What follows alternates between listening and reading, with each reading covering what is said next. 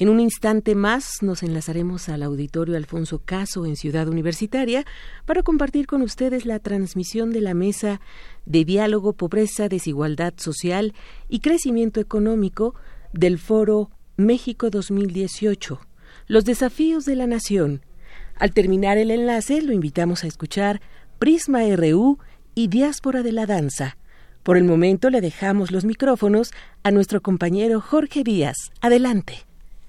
Muchas gracias, muy buenos días. Le damos nuevamente la bienvenida a este foro de discusión universitario en donde se están analizando las plataformas electorales de todas las coaliciones y candidatos independientes a la presidencia de la República.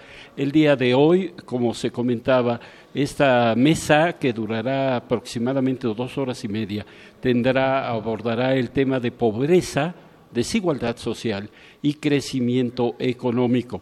Estarán presentes Rolando Cordera, director del Programa Universitario de Estudios del Desarrollo, el doctor Jaime Ross, eh, catedrático investigador de la Facultad de Economía de la UNAM, y Norma Samaniego. Ella es consultora externa del Programa para el Desarrollo de Naciones Unidas y además, como recordaremos, fue secretaria de la Contraloría en el sexenio en la administración de Ernesto Cedillo.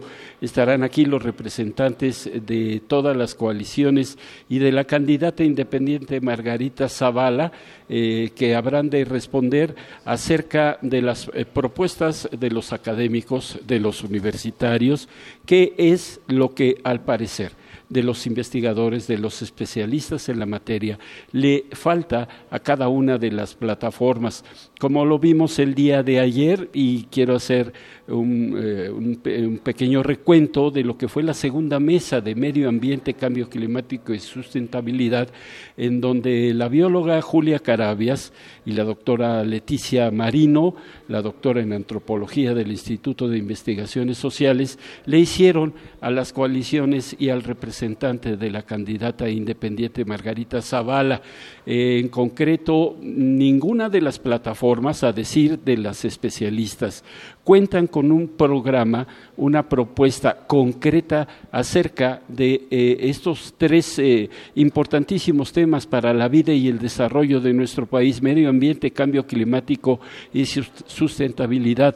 El doctor José Sarucán mandó un escrito, envió un escrito leído por la moderadora Patricia Dolores Dávila Aranda, en donde señaló que, por ejemplo, en la plataforma de electoral de la alianza eh, Juntos Haremos Historia, el tema es difuso y, brinca de uno, de un tema a otro. Habla primero de medio ambiente, después eh, salta al tema de los pueblos indígenas, que después los llama los pueblos originarios, y posteriormente habla de economía, pero nada, nada concreto acerca de cambio climático y sustentabilidad. Lo mismo pasó con las demás coaliciones y sorprendentemente, a decir de Julia Carabias y de Leticia Merino, el único, la única plataforma que presentó una propuesta concreta y que abordó y desarrolló este tema de la sustentabilidad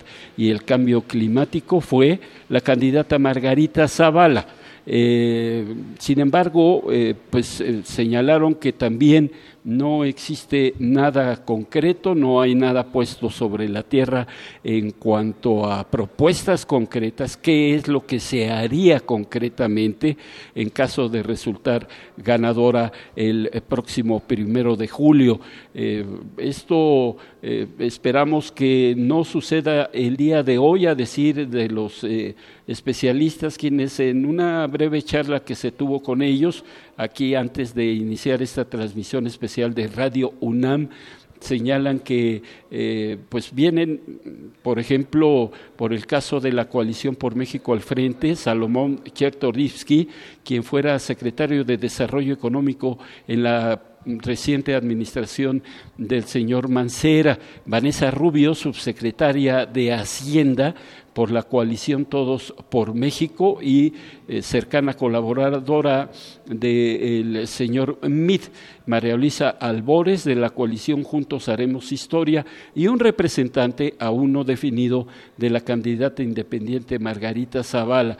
Señalan los especialistas que al parecer aquí sí traen un poco más de argumentos y es no es para menos porque este tema de la pobreza, la desigualdad social y el crecimiento económico entre los seis eh, grandes ejes en los que giran estos diálogos universitarios eh, y que conforman eh, los los diálogos de desafío, los desafíos de la Nación México 2018, pues será eh, uno de los temas importantes, medulares, la pobreza en México, la gran cantidad de, millones de mexicanos que viven en esta situación, eh, eliminando cifras que si son 50 más, menos, pero una un gran porcentaje de la población tiene desigualdad social y sobre todo este crecimiento económico del que se ha hablado constantemente, el desarrollar tal vez el mercado interno, el tratar de diversificar las exportaciones no solamente a Estados Unidos y a algunos países de Centro y Sudamérica, sino hacerlo con, eh, de manera importante y de mayor cantidad en el continente asiático. Nosotros estamos a la espera ya de que inicie esta tercera mesa de discusión en donde, pues, eh, como lo hemos visto, primero se abordó el tema de educación, ciencia y desarrollo tecnológico o desarrollo de la tecnología, en donde el tema central y la, la, propuesta de los académicos que intervinieron en esta primera mesa después de la inauguración fue simple y sencillamente mayor presupuesto para el desarrollo científico en nuestro país, toda vez de que las instituciones de educación superior como la UNAM han eh, puesto de su parte para crear el ambiente propicio para que sus estudiantes eh, tengan los, eh, el mejor desempeño, los mejores descubrimientos, las mejores investigaciones, pero todo eso cuesta dinero, cuesta inversión y, no es tanto costo, sino es una inversión en los estudiantes para que posteriormente ellos aporten sus conocimientos adquiridos en la UNAM y que tengan un mes, eh, eh, se los eh, hagan saber y los trasladen a la población en general. Ese es el único objetivo del que hablaron los especialistas universitarios y académicos el día de ayer en cuanto a ciencia, educación y desarrollo tecnológico, medio ambiente que ya le comenté que pues medio ambiente, cambio climático y sustentabilidad, ninguna de las plataformas electorales, salvo un desarrollo un poco más a fondo de Margarita Zavala, ninguna de las coaliciones presentó eh, propuestas concretas al respecto. Esperemos que el día de hoy, de acuerdo a lo que diga Rolando Cordera, Jaime Rossi, Norma Sanmaniego, todos ellos investigadores, economistas, los tres, Rolando Cordera, destacado catedrático académico investigador de la Facultad de, de, de, Contaduría, de Economía, perdón, y eh, actual director del Programa Universitario de Estudios del Desarrollo, el doctor Jaime Ross, maestro emérito de la Facultad de Economía, y Norma Samaniego, quien ha estado de los dos lados, eh, del lado del gobierno, esto es, eh, trabajando de un lado del escritorio y también como consultora, economista y académica por el otro. El moderador en esta eh, eh, ocasión será Mario Luis Fuentes Alcalá. Él quien es, es el coordinador de especialización en desarrollo del posgrado de la Facultad de Economía de la UNAM Además, él eh, ha eh, tenido diversos puestos públicos, el último de ellos, recordamos, director general del Instituto Mexicano del Seguro Social, pero eh, su vida académica ha estado enfocada justamente en la UNAM al desarrollo de estos aspectos. Él también es economista. Este tema tendrá que ser eh, para algunos árido porque se trata de la economía, pero si se ponen las cifras y se ponen los términos a la altura de que todo mundo lo pueda entender, mm, suena como un tema interesantísimo el hecho de cómo es que se va a combatir la pobreza en nuestro país, cómo es que se hará que desaparezca o que por lo menos se controle esta desigualdad social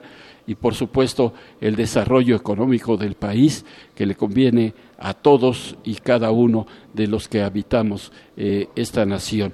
Eh, ya los panelistas están ya ubicados cada uno en su lugar, tanto los representantes de coaliciones y de la candidata independiente a la presidencia de la República, Rolando Cordera al centro de este panel, todos ellos están eh, frente al a la audiencia, a, las personas que llegaron hasta este auditorio Alfonso Caso en Ciudad Universitaria, muy cerca de lo que se conoce como la Torre 2 de Humanidades, y eh, pues están, eh, ya se les colocaron sus, sus micrófonos eh, inalámbricos para que ellos puedan, no tengan que estar de pie. Bueno, comenzamos con esta transmisión especial de Radio UNAM y los dejo con el sonido original. El tema que hoy nos convoca es pobreza, desigualdad social y crecimiento económico.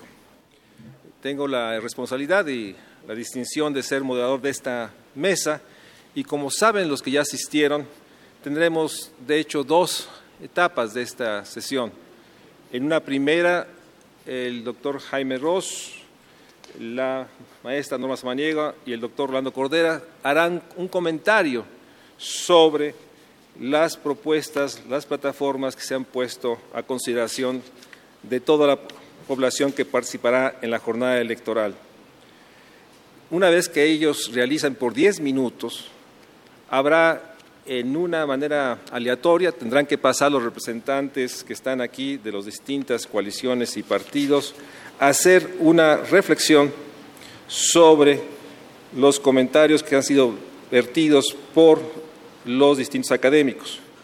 Por eso me da mucho gusto agradecerle a María Luisa Albores de la coalición Juntos Haremos Historia de estar aquí, a Salomón Chertoriski de la coalición Por México al Frente, a Vanessa Rubio, coalición Todos por México, y a Damián, que está aquí presentando a la candidata independiente Marita Zavala. Demian. Muchas gracias. Déjenme leerles muy brevemente, y ustedes lo conocen, pero para todas las personas que nos están viendo, nuestros académicos que darán un comentario. En este orden participarán primero Jaime Ross, que es profesor investigador de la Facultad de Economía, doctor honoris causa de la Universidad Autónoma Metropolitana y profesor emérito de la Universidad de Notre Dame. Actualmente es director de la revista mexicana de Economía Anuario UNAM, publicación de la Facultad de Economía y sin duda uno de nuestros maestros más queridos y más apreciados en la Universidad Nacional Autónoma de México. Participará, en segundo término Norma Samaniego, economista por nuestra Facultad de Economía, que ha tenido una amplia carrera en misión pública y en los últimos años ha trabajado intensamente en los temas del empleo, el trabajo y temas asociados a las desigualdades. Y cerrará esta primera sesión Rolando Cordera, profesor emérito de la Facultad de Economía, doctor honoris causa por la UAM y que es coordinador del Programa Universitario de Estudios del Desarrollo y coordinador del nuevo curso de desarrollo, y que su último libro trata el tema de la perenne desigualdad, y, resumiendo las ideas del desarrollo que están atrás de esto. Permítame hacer un pequeño preámbulo para enmarcar eh, esta sesión. Para mí es fundamental reconocer que el país se enfrenta no solo las brechas y las desigualdades que se han acrecentado en las últimas décadas, sin una presión demográfica mayor, es decir, somos 124 millones de mexicanos, pero en el lapso de los próximos seis años llegaremos a ser 131 millones de mexicanos, es decir, cada año se incrementa la población en 1.300.000 mexicanos, lo cual acelera la enorme realidad de las brechas, de la enorme urgencia de reducir la cobertura, más bien de ampliar la cobertura de todos nuestros programas, dentro de un contexto mayor. Más allá del tema del bono demográfico, es importante subrayar, es importante para mí subrayar, que hoy la población económicamente activa entre 15 y 64 millones es alrededor de 80 millones de mexicanos. De ahí la enorme imperiosa necesidad de crecer, distribuir y generar empleos dignos. Este marco en el cual estamos pensando el crecimiento, la desigualdad y el desarrollo enfrenta, como ustedes saben, una realidad, un crecimiento económico muy por abajo del potencial, como ha escrito y descrito Jaime Ross, que va acompañado con una situación que para mí es fundamental poner en el centro.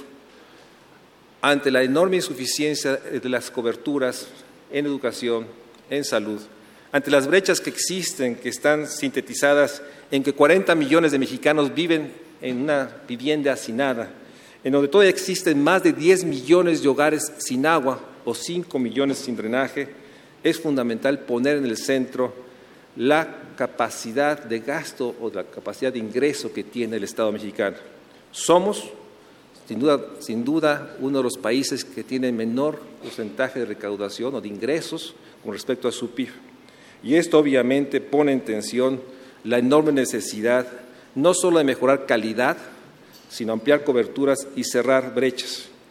Permítame sintetizar esta situación social con un dato. La probabilidad de que un niño nacido en Chiapas, Oaxaca o Guerrero muera antes de alcanzar su primer año de vida es cinco veces mayor que la probabilidad de los niños nacidos en esta ciudad. Es decir, las desigualdades tienen expresiones dramáticas más allá de lo posiblemente explicable en términos de lo que se ha logrado. Un elemento adicional que está dentro de la cuestión social, dentro de la dimensión de discutir la pobreza y desigualdad social y el crecimiento económico, es la realidad de que hay un fenómeno que intensifica y potencia las carencias, si usáramos el lenguaje de Coneval, o el no cumplimiento de los derechos humanos, si usáramos el artículo primero, el proceso de discriminación agudo que se sigue viviendo y que requiere una reflexión sobre los procesos de este cerco de culturas que genera que algunos, la mayoría, no tengan garantía de derechos o no tengan cobertura de carencias. En este marco es que los distintos académicos aquí presentes han leído, revisado y harán una primera reflexión sobre las plataformas que han presentado, buscando señalar convergencias y divergencias de las plataformas electorales. Por diez minutos tiene la palabra Jaime Ross. Una pregunta más. ¿Es una primera ronda, luego vienen los partidos y ya? El proceso será una primera ronda en que los académicos pues, señalarán convergencias y divergencias. A partir de ese momento, los representantes de los partidos tomarán una boleta para ver el orden, reaccionarán por diez minutos y después de esto habrá una segunda ronda de los académicos por cinco minutos para subrayar algunos elementos que consideran que es importante incorporar a las plataformas y tendrán posteriormente los representantes cinco minutos para reaccionar a las sugerencias. Tiene la palabra el doctor Jaime Ross. Muchas gracias. Muchas gracias, María Luis. ¿Se oye bien? Sí. Eh, bueno, muchas gracias al, INE y a la UNAM, los organizadores de este evento, por su invitación. Es un, es un verdadero placer y una distinción este, esta invitación y, el estar con ustedes. Eh, mi tarea eh, consiste en comentar las plataformas electorales y programas de gobierno que nos enviaron de las coaliciones y de la candidata independiente en torno al tema del crecimiento económico y eh, enfatizo el crecimiento económico porque me voy a referir solo a este aspecto en las plataformas y programas de gobierno, dejando los otros temas que forman parte de esta mesa, eh, la desigualdad social y la pobreza, a mis colegas en esta mesa. Eh, para ello decidí, antes de ponerme a leer los documentos que me enviaron, formular las preguntas a tener en mente en su lectura. Y estas fueron eh, las siguientes. Primero, preguntas en relación al diagnóstico que se hace del tema del crecimiento económico en México. ¿Por qué llevamos ya más de 30 años en una trayectoria de bajo crecimiento? ¿Qué pasó con las reformas estructurales del Pacto por México? ¿Por qué no aceleraron el crecimiento? Este es un primer conjunto de preguntas que mantuve en mente a la hora de leer los documentos. Y el segundo conjunto es un poco qué hacer para crecer. ¿Qué es lo que hay que hacer distinto? ¿Cuáles son las convergencias y divergencias entre los distintos planteamientos? Y sobre todo, ¿cuáles son los temas descuidados o de plano ausentes que deberían formar parte de la agenda del crecimiento. ¿Qué políticas de crecimiento se están proponiendo? ¿Qué políticas se están proponiendo para acelerar el crecimiento económico? Como trataré de dejarlo claro, estos dos conjuntos de preguntas están estrechamente relacionados. Argumentaré al final de la exposición que las debilidades de los diagnósticos conducen y se ven afectados por precisamente las ausencias que destacan en los distintos documentos. Dicho de otro modo, la falta de un buen diagnóstico lleva a la ausencia de aspectos importantes en la agenda del crecimiento. Antes de empezar, vale la pena tener en mente que aunque en ninguno de los planteamientos el desempeño de la economía en términos de crecimiento se considera satisfactorio, este tema no tiene el mismo lugar de, importancia y de prominencia en los distintos programas. Por ejemplo, el de PRI Verde Panal destaca algunos logros del actual gobierno y parece ser el menos insatisfecho con el desempeño reciente. Eh, para el Frente, en cambio, México sufre de tres problemas principales, desigualdad, inseguridad y corrupción, que no incluyen directamente al estancamiento económico. No, es, no entra este tema en los tres principales. Eh, Morena PSPT, en cambio, enfatiza explícitamente en la introducción a su programa, a su plataforma, la necesidad de generar, y cito, políticas públicas que permitan al país romper la inercia de bajo crecimiento económico de los últimos 35 años. Me voy a referir primero al diagnóstico entonces y luego a las, eh, a las eh, convergencias y divergencias en cuanto a qué hacer, dejando las ausencias eh, para la segunda ronda, para las, ausencias en la, agenda de crecimiento. No es fácil encontrar en los documentos respuestas claras y precisas al primer conjunto de preguntas referido al diagnóstico. No hay, por lo general, un diagnóstico bien desarrollado de por qué llevamos más de 30 años de bajo crecimiento y por qué no se dio la esperada aceleración del crecimiento en respuesta a las reformas estructurales recientes. Van algunos ejemplos. En el documento de Morena se incluye, a diferencia de otros documentos, una ilustración cuantitativa bien hecha del bajo crecimiento desde principios de los 90 y una comparación de México en el mundo en este aspecto. Sin embargo, el análisis se queda corto como diagnóstico, pues no hay un examen de las causas que han mantenido a la economía creciendo tan poco, salvo por alguna referencia breve a la corrupción, donde se menciona probatoriamente el reporte de competitividad del Foro Económico Mundial, que afirma que la corrupción es el principal obstáculo a la inversión en México, y una mención aprobatoria del mismo reporte sobre los factores más problemáticos para hacer negocios, como corrupción, crimen y robos, etc. En la plataforma del PRI Verde Panal, el diagnóstico es muy críptico y se limita a aprobar el logro de consolidar una economía abierta y dinámica, estoy citando, y reconocer, cito también, que la transición económica enfrentó resistencias y atavismos que derivaron en un menor desempeño al esperado. No queda claro, sin embargo, cuáles fueron las resistencias y atavismos, sobre todo viniendo la afirmación de uno de los principales miembros de esta coalición, de un partido que durante los dos sexenios panistas mostró resistencia a nuevas reformas. En cuanto a las reformas recientes, hay una visión muy optimista y en, mi, opinión poco realista, ya que se les atribuyen logros como montos históricos de inversión extranjera directa, el mayor crecimiento en lo que va del siglo y casi 3.5 millones de nuevos empleos en la economía formal. Estoy citando.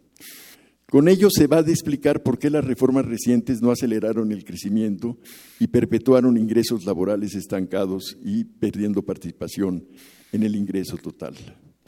En el documento del Frente por México, El planteamiento introductorio tampoco presenta un diagnóstico sobre por qué no se ha alcanzado un alto crecimiento, aunque deja mucho más claro que el del PRI que los resultados han sido muy poco satisfactorios. Se afirma, por ejemplo, que los esfuerzos del Estado para mejorar las condiciones económicas de la gran mayoría de la población han fracasado. También es el más enfático en que para erradicar la pobreza y recuperar el poder adquisitivo del salario, el país requiere una política de crecimiento económico sostenido y esto se vincula de manera interesante con una crítica fuerte a lo poco que ha logrado la política social en las últimas décadas. El documento de Margarita Zavala tampoco contiene un diagnóstico explícito de por qué hemos crecido tan poco, Tampoco, aunque implícitamente al hablar de las condiciones para crecer más, deja entender que los problemas han sido el desorden de las finanzas públicas, una regulación excesiva, falta de inversión en la gente y una insuficiente inversión en infraestructura. Aquí quizá el mayor problema es la falta de concordancia entre este diagnóstico implícito y las acciones propuestas para desatar nuevos motores de crecimiento que tienen en general poco que ver con los obstáculos mencionados anteriormente. Más adelante en las conclusiones adelantaré una hipótesis del porqué de la debilidad de los documentos en términos de diagnóstico. ¿Qué hacer para crecer? En lo que concierne a qué hacer, me da la impresión de que los planteamientos se orientan en general hacia las características que debería tener el crecimiento futuro, más que a qué hacer exactamente para alcanzar un alto crecimiento económico ante el fracaso hasta ahora para lograrlo. Es decir, se orientan, por ejemplo, a que el crecimiento debe ser incluyente, ecológicamente sostenible y preservar los equilibrios macroeconómicos. Y es bastante notable el alto grado de consenso que existe en este aspecto. Aunque las acciones precisas puedan diferir, todos están a favor de un desarrollo más equitativo e incluyente, incluyendo la reducción de las desigualdades regionales y la equidad de género también de la preservación de los equilibrios macroeconómicos y la necesidad de seguridad jurídica y Estado de Derecho, aunque no siempre por las mejores razones.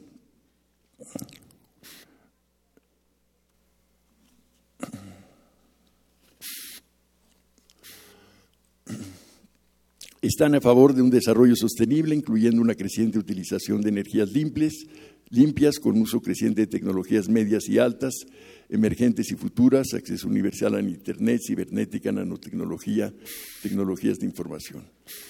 También hay bastante consenso en ciertas acciones necesarias para crecer. Los cuatro documentos enfatizan la necesidad de mayor inversión en infraestructura, con particular énfasis en el documento de Zavala y el Frente, promoción del turismo, en algunos casos como motor del crecimiento, como en Zavala y el PRI, Verde Panal, y en otros como generador de divisas, como en el Frente, apoyo al campo en diversas modalidades, reducción de las desigualdades regionales, con diferentes modalidades, zonas económicas especiales en el documento del PRI Verde Panal, planes de desarrollo en el sur sureste en otros documentos como el de Zavala, promoción de la competencia, aunque sin argumentar cómo ello resultaría en, mayor crecimiento, apoyo a las pequeñas y medianas empresas con impulso a la banca de desarrollo para que financie a las pymes, en el, en caso de Morena, PSPT, acceso a la vivienda para todos, impulso a la economía social, en particular primer de Panal diferente. Estas son las principales áreas eh, en que eh, coinciden eh, prácticamente todos los planteamientos. Creo que se me acabó el tiempo. ¿Puedo, seguir? Muy bien, también hay áreas de licencia, énfasis particulares y la franca ausencia de temas que, en mi opinión, deberían ser parte de una agenda para el crecimiento. En los énfasis particulares, vale la pena observar que el PRI de Panal es el que mayor énfasis pone en la continuidad con la estrategia del actual gobierno. Ejemplos de ello son que eh, es el que le da mayor prioridad a incrementar y democratizar la productividad, mientras que este tema no parece estar presente en otras plataformas. Por otra parte, el documento del PRI de Panal es el único que menciona las zonas económicas especiales como política de desarrollo regional. Eh, me voy a quedar aquí para dejar los temas relativamente ausentes, no completamente, y algunos sí completamente ausentes para la siguiente ronda. Muchísimas gracias, Jaime. Tiene la palabra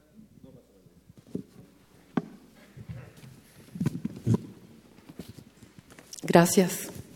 Pues yo quiero agradecer en primer lugar al, al señor rector, eh, doctor Enrique Graue, y al doctor Lorenzo Córdoba por esta invitación a participar en esta mesa de los tres temas eh, sobre eh, pobreza, desigualdad social y crecimiento económico. Yo leí las tres, los cuatro plataformas y los programas también de gobierno. Y de allí yo quisiera resaltar algunas también coincidencias y discrepancias entre las cuatro plataformas. Bueno, entre sí, las cuatro plataformas. En primer lugar, creo que las, todos tocan los temas que se enuncian en esta mesa, con diferente énfasis, quizá con diferente visión, pero todos lo hacen. Eh, las diferencias, a mi juicio, parten del diagnóstico. Eh, como decía Jaime, eh, en el apartado de punto de partida, por ejemplo, en el caso de Todos por México, se plantea que estamos, es necesario reconocer los avances que el país ha logrado y eh, se refiere que, a que tenemos un país más próspero, más incluyente y solidario. Eh, algunas cosas que se atribuyen a las reformas estructurales recientes, entre ellas se dice que México cuenta hoy con la educación para triunfar en la sociedad del siglo XXI, que México es una potencia manufacturera de exportación, y, por tanto, el planteamiento es que habrá que consolidar lo logrado y hacer transformaciones frente a los retos que se presentan actualmente.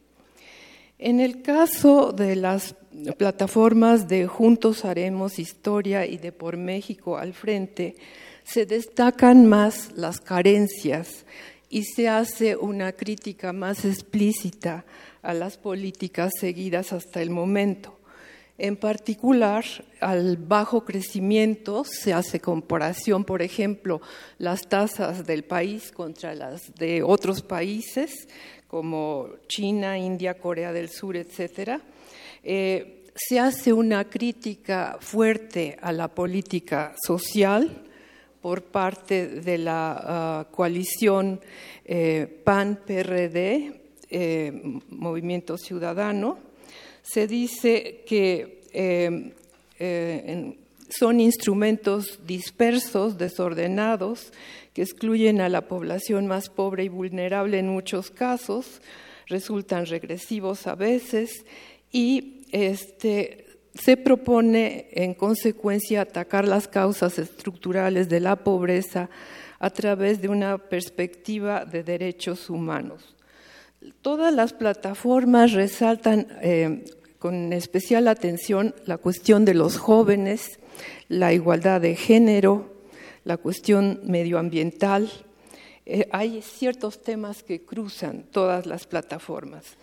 En el caso de la em, candidata independiente, entra directo a las propuestas, es decir, no hace un diagnóstico ni juicios explícitos sobre las políticas actuales. Se puede, eh, se puede derivar que hay bastante juicio implícito, como decía Jaime. Eh, yo creo que Jaime ha tocado lo principal de diferencias y discrepancias en la parte económica. Solo me referiré a que aquí yo veo que una de las diferencias más importantes es que eh, en las plataformas, eh, a diferencia de la plataforma PRI eh, Verde Nueva Alianza, las otras tres plataformas eh, le dan un papel más activo al Estado. En la plataforma de Morena, PT Encuentro Social, dice recuperar el Estado y convertirlo en promotor del desarrollo político, económico y social. Eh, igualmente, eh, en el caso de la plataforma PAN, eh, PAN PRD Movimiento Ciudadano, también tiene eh, algo en este sentido. Dice eh, establecer una estrategia y le da al, papel del Estado una función muy ah, importante en esto. Eh, fortalecer el mercado interno también es una diferencia y diseñar un sistema fiscal promotor del desarrollo económico y la equidad.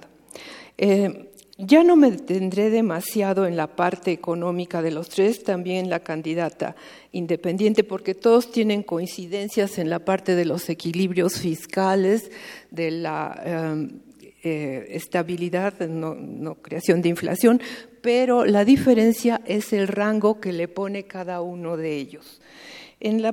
creo, sin embargo, que en la parte de pobreza y desigualdad, hay una diferencia, un, un faltante muy importante, que no hacen una clara distinción entre lo de pobreza y lo de desigualdad social, como que en los tres casos hacen una mezcla, lo meten en el mismo cajón. Y yo creo que allí hay que diferenciar varias cosas importantes.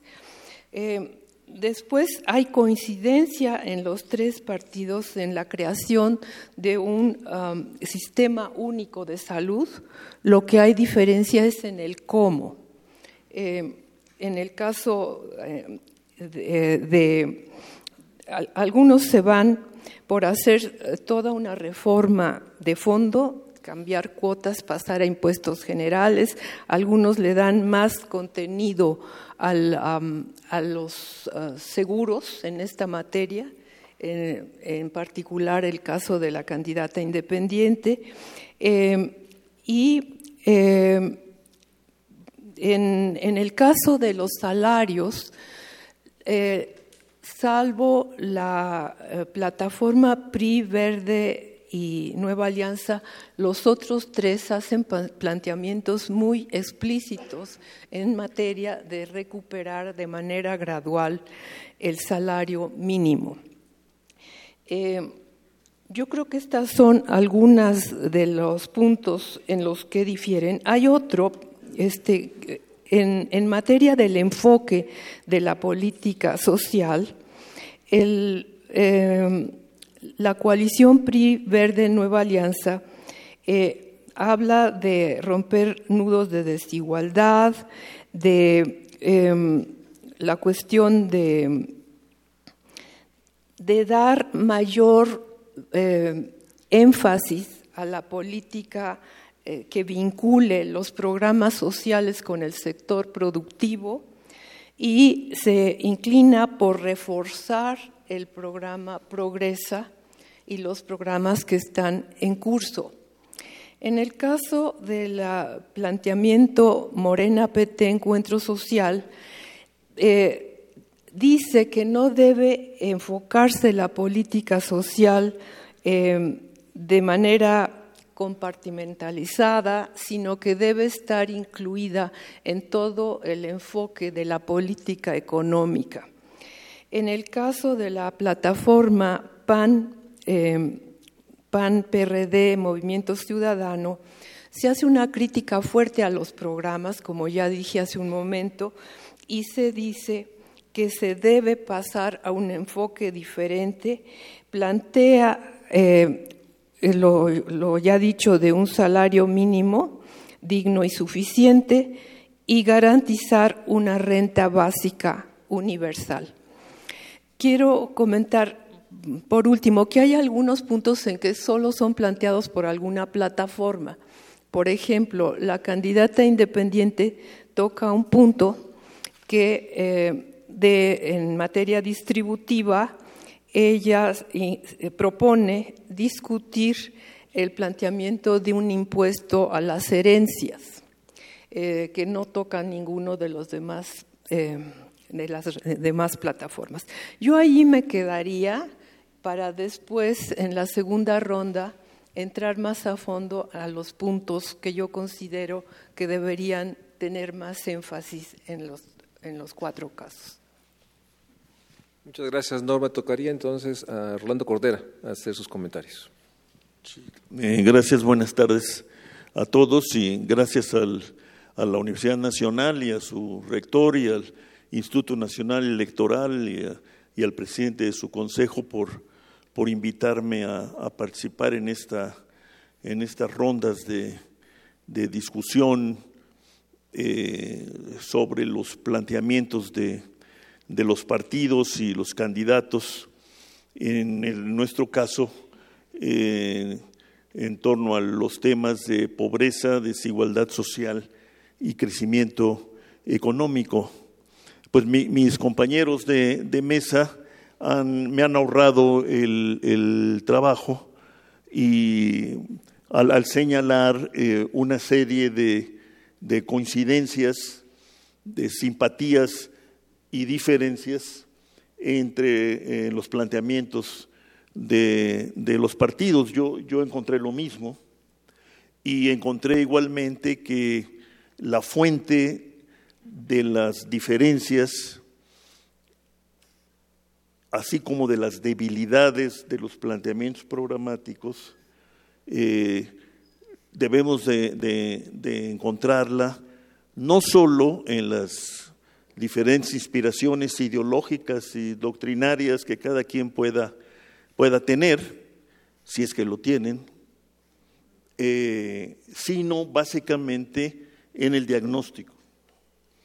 Eh, debemos lamentar desde la academia, pero desde luego desde la sociedad y los partidos, que aquella, eh, aquel desdén por el diagnóstico, hecho hace ya algunos años, pues haya inoculado a prácticamente todos los los centros de reflexión y grupos dirigentes de los partidos y yo diría, desgraciadamente, también del resto de la, de la, de la sociedad.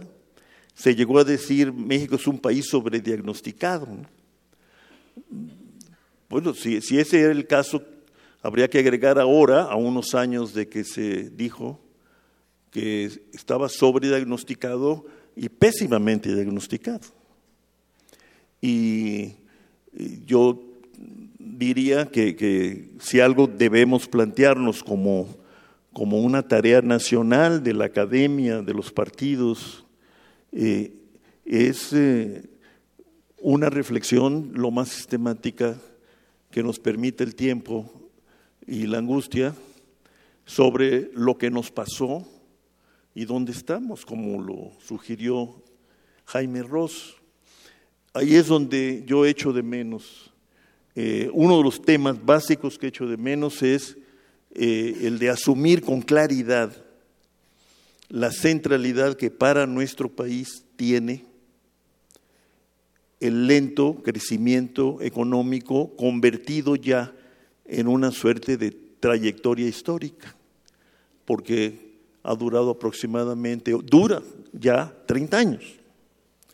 Y entonces hacer explícitos, poner de relieve las implicaciones de este lento crecimiento para la pobreza, la desigualdad social y el crecimiento económico, me parece el punto de partida de cualquier, eh, cualquier evaluación, cualquier relevamiento, cualquier diagnóstico sensato, ya no digamos partidario, sobre la realidad eh, nacional. Y esto no se hace, o si se hace, eh, queda en la generalidad o en la referencia, pero yo, yo diría, debe ser el punto de partida. Y como se dijo, eh, también el complemento de este punto de partida obligado, eh, lo que sí hacen, como ya se dijo, casi todos los contendientes, salvo la coalición de Todos por México, es por un lado, eh, asumir expresamente la necesidad que tiene esta sociedad de que el Estado actúe como promotor y como redistribuidor del ingreso y, de ser posible, de la riqueza social. Por cierto, la riqueza está mencionada, por ejemplo, en la plataforma de, de la coalición encabezada por Morena, en el sentido de cambiar el modelo de acumulación de la riqueza bajo la consigna de que eh, nadie se quede atrás. Pero eso es del todo insuficiente, eh, sobre todo para fines de definición de políticas y de esclarecimiento de la difícil, tortuosa, pero ya claramente eh, eh, dominante relación que se ha establecido en México entre desigualdad del ingreso, desigualdad económica y desigualdad social y vulnerabilidad social.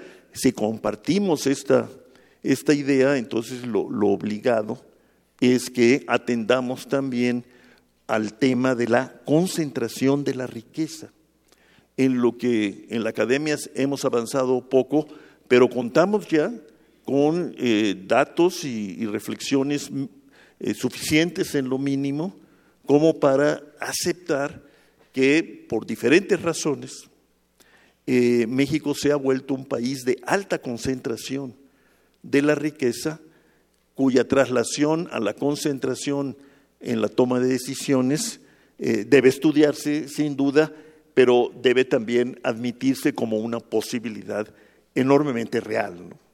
Y que entonces detrás de nuestras consideraciones y de nuestras propuestas de política, como se llama ahora, pública, debe estar también una consideración expresa del poder, es decir, de las relaciones de poder, de la estructura de poder y de la manera en que éste funciona y de la manera en que tenemos que modificarlo si es que queremos tener políticas eh, eh, congruentes para superar la pobreza, abatir la desigualdad social y eh, emprender un crecimiento económico que ha sido la principal causa de que el desarrollo, como gran tarea de transformación social, se nos haya extraviado en los últimos 30 años, que es decir mucho, porque son 30 años, quiere decir una generación y pico de mexicanos que han vivido los resultados de este extravío. Yo quisiera eh, eh, resaltar que si algo hecho de menos, aunque esté mencionado en las plataformas, en, tres de las cuatro eh, plataformas, es esta contraparte de crecimiento lento, necesidad del Estado, y que tiene que ver con la debilidad del Estado.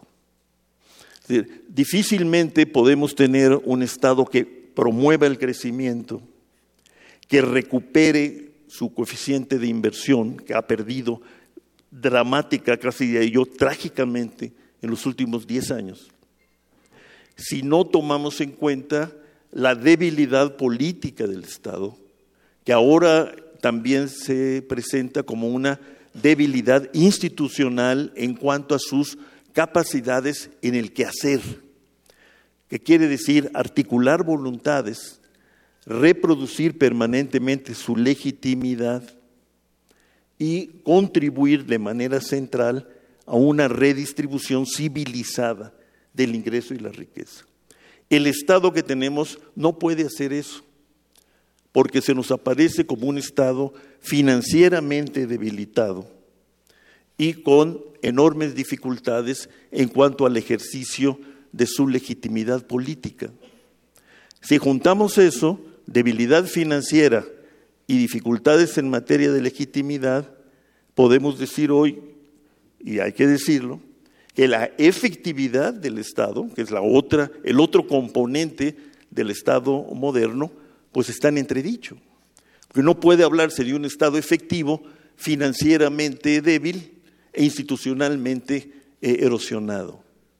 Y este triángulo de debilidad fiscal, eh, legitimidad cuestionable y efectividad erosionada está en el centro de nuestra problemática, incluso la que se resume, eh, en el caso de nuestra mesa, en esta combinatoria de desigualdad social, económica, inconmovible, pobreza de masas y muy lento crecimiento. Si no reconocemos el tema del Estado, ya no solo como actor necesario, como promotor de la inversión, como coadyumante de la estabilidad social y política. Si no agregamos a esto el tema de sus capacidades instaladas o bien de sus capacidades erosionadas, lo que una colega nuestra, Clara Hussitman, insiste en llamar la crisis de estatalidad que se ha eh, gestado al nivel de la nación en su conjunto, diciendo con esto el Estado, el gobierno federal, los gobiernos de los estados y los municipios y el conjunto institucional que los rodea. Si no agregamos esto, nuestras eh, políticas, eh, muchas de ellas, por cierto, coincidentes, eh, no tendrán visos de realización. Y yo diría que si se trata de empezar por algún lado, tenemos que empezar por reconocer que este Estado, su gobierno, pero también su sociedad, renunció expresamente a hacer lo que todo Estado tiene que hacer para ser digno de serlo, es decir, hacer una reforma fiscal, hacendaria, que sea recaudatoria y redistributiva. Y este debía ser la centralidad que eh, nos llevara a lo que siempre hemos aspirado, pero no logrado, que es la reconstrucción de un consenso que pueda sostener un proyecto nacional para el desarrollo de nuestro país. Pues aquí terminaría. Muchas gracias. Muchas gracias, Rolando. Correspondería ahora que los representantes de los partidos tomen la palabra y me han indicado que debe ser a través de que tomen una papeleta y podamos tener un orden, este, usos y costumbres del INE. Ahí está. Ah, tú los tomas. Norma sería la mano que... Ah, gracias, Norma. Perdón. Entonces corresponde a la coalición Juntos Haremos Historia hacer sus comentarios a las opiniones recibidas por diez minutos. Luisa, por favor.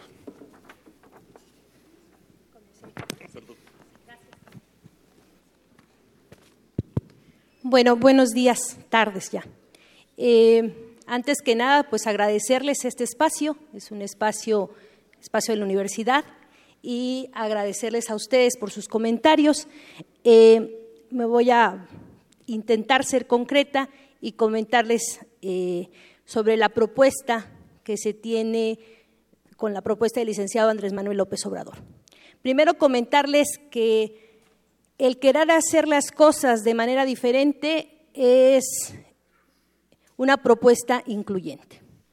El que haya pensado el licenciado Andrés Manuel López Obrador en mi persona, y lo comento, yo soy una mujer, soy agrónoma, después hice una maestría en pedagogía y mi vida la he hecho en la Sierra Nororiental, trabajando la economía social y solidaria en cooperativas y esto ha sido mi trabajo. ¿Con quiénes trabajo?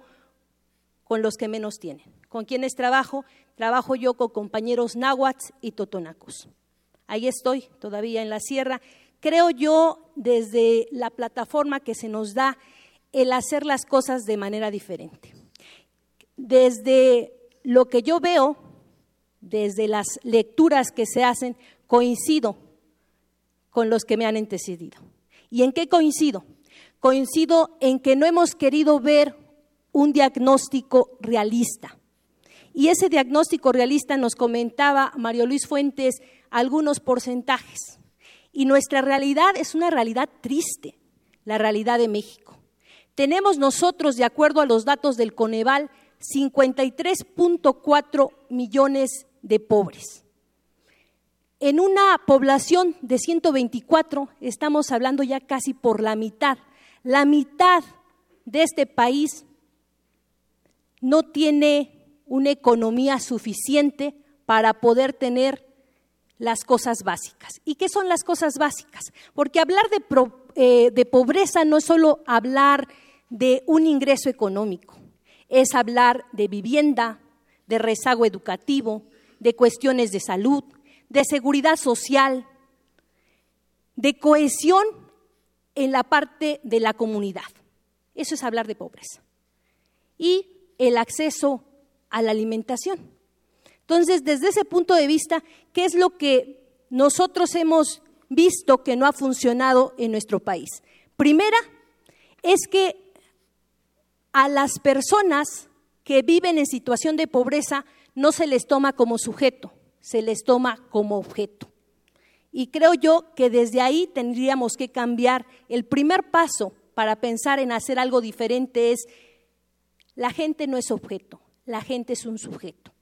Y hablar de sujeto es que la gente debe estar incluida, debe ser participativa y debemos tener procesos incluyentes y democráticos. Y en esos procesos incluyentes y democráticos es tomarnos en cuenta en ese sentido de la gente que es pobre, es un sujeto. Tendríamos que pensar en hacer propuestas que tengan que ver con los sujetos no individuales, sino pensar en el sujeto social. Nuestro país tiene una riqueza grande y esa riqueza grande yo creo que en estos 30 años se ha querido devastar. Y cuando hablo yo de esa riqueza grande, es todavía que persisten esas asambleas comunitarias, asambleas ejidales, y que desde ahí podemos reestructurar y hacer tejido social. ¿Qué es lo que tenemos ahora que no teníamos tiempos atrás? Si queremos ser realistas, es que en el 2012 tampoco tendríamos los grandes problemas que tenemos ahora.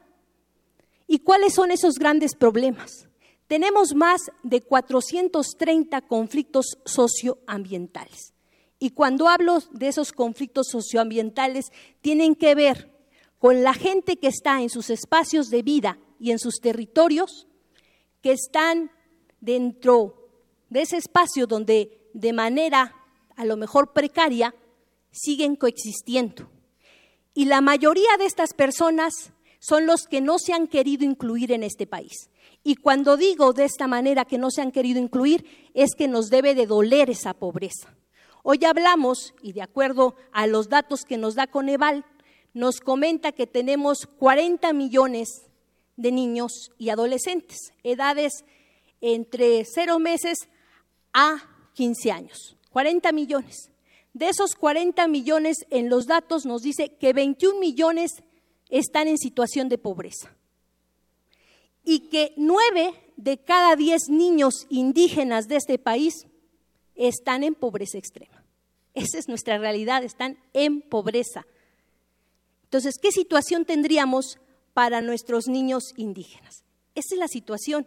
Cuando hablo de este conflicto socioambiental y lo ligo a la parte de la cuestión de indígenas, es porque por siglos lo que ha pasado en este país, a quien les debemos algo que se llama justicia social, es a los pueblos originarios de este país. Las regiones más ricas de nuestro México están habitadas por los pueblos originarios. Y los pueblos originarios con regiones ricas son la gente que tiene menos economía. ¿Qué tendríamos que hacer? Pensar en nuevos modelos porque el modelo no ha funcionado. Y bien me antecedían cuando decían, ¿qué es lo que ha pasado? Hay un 2% de crecimiento de economía y a lo mejor con ese 2% no se puede hacer mucho pero con ese 2% todavía no se puede hacer mucho porque queda mal distribuido. Hay una desigualdad en este país.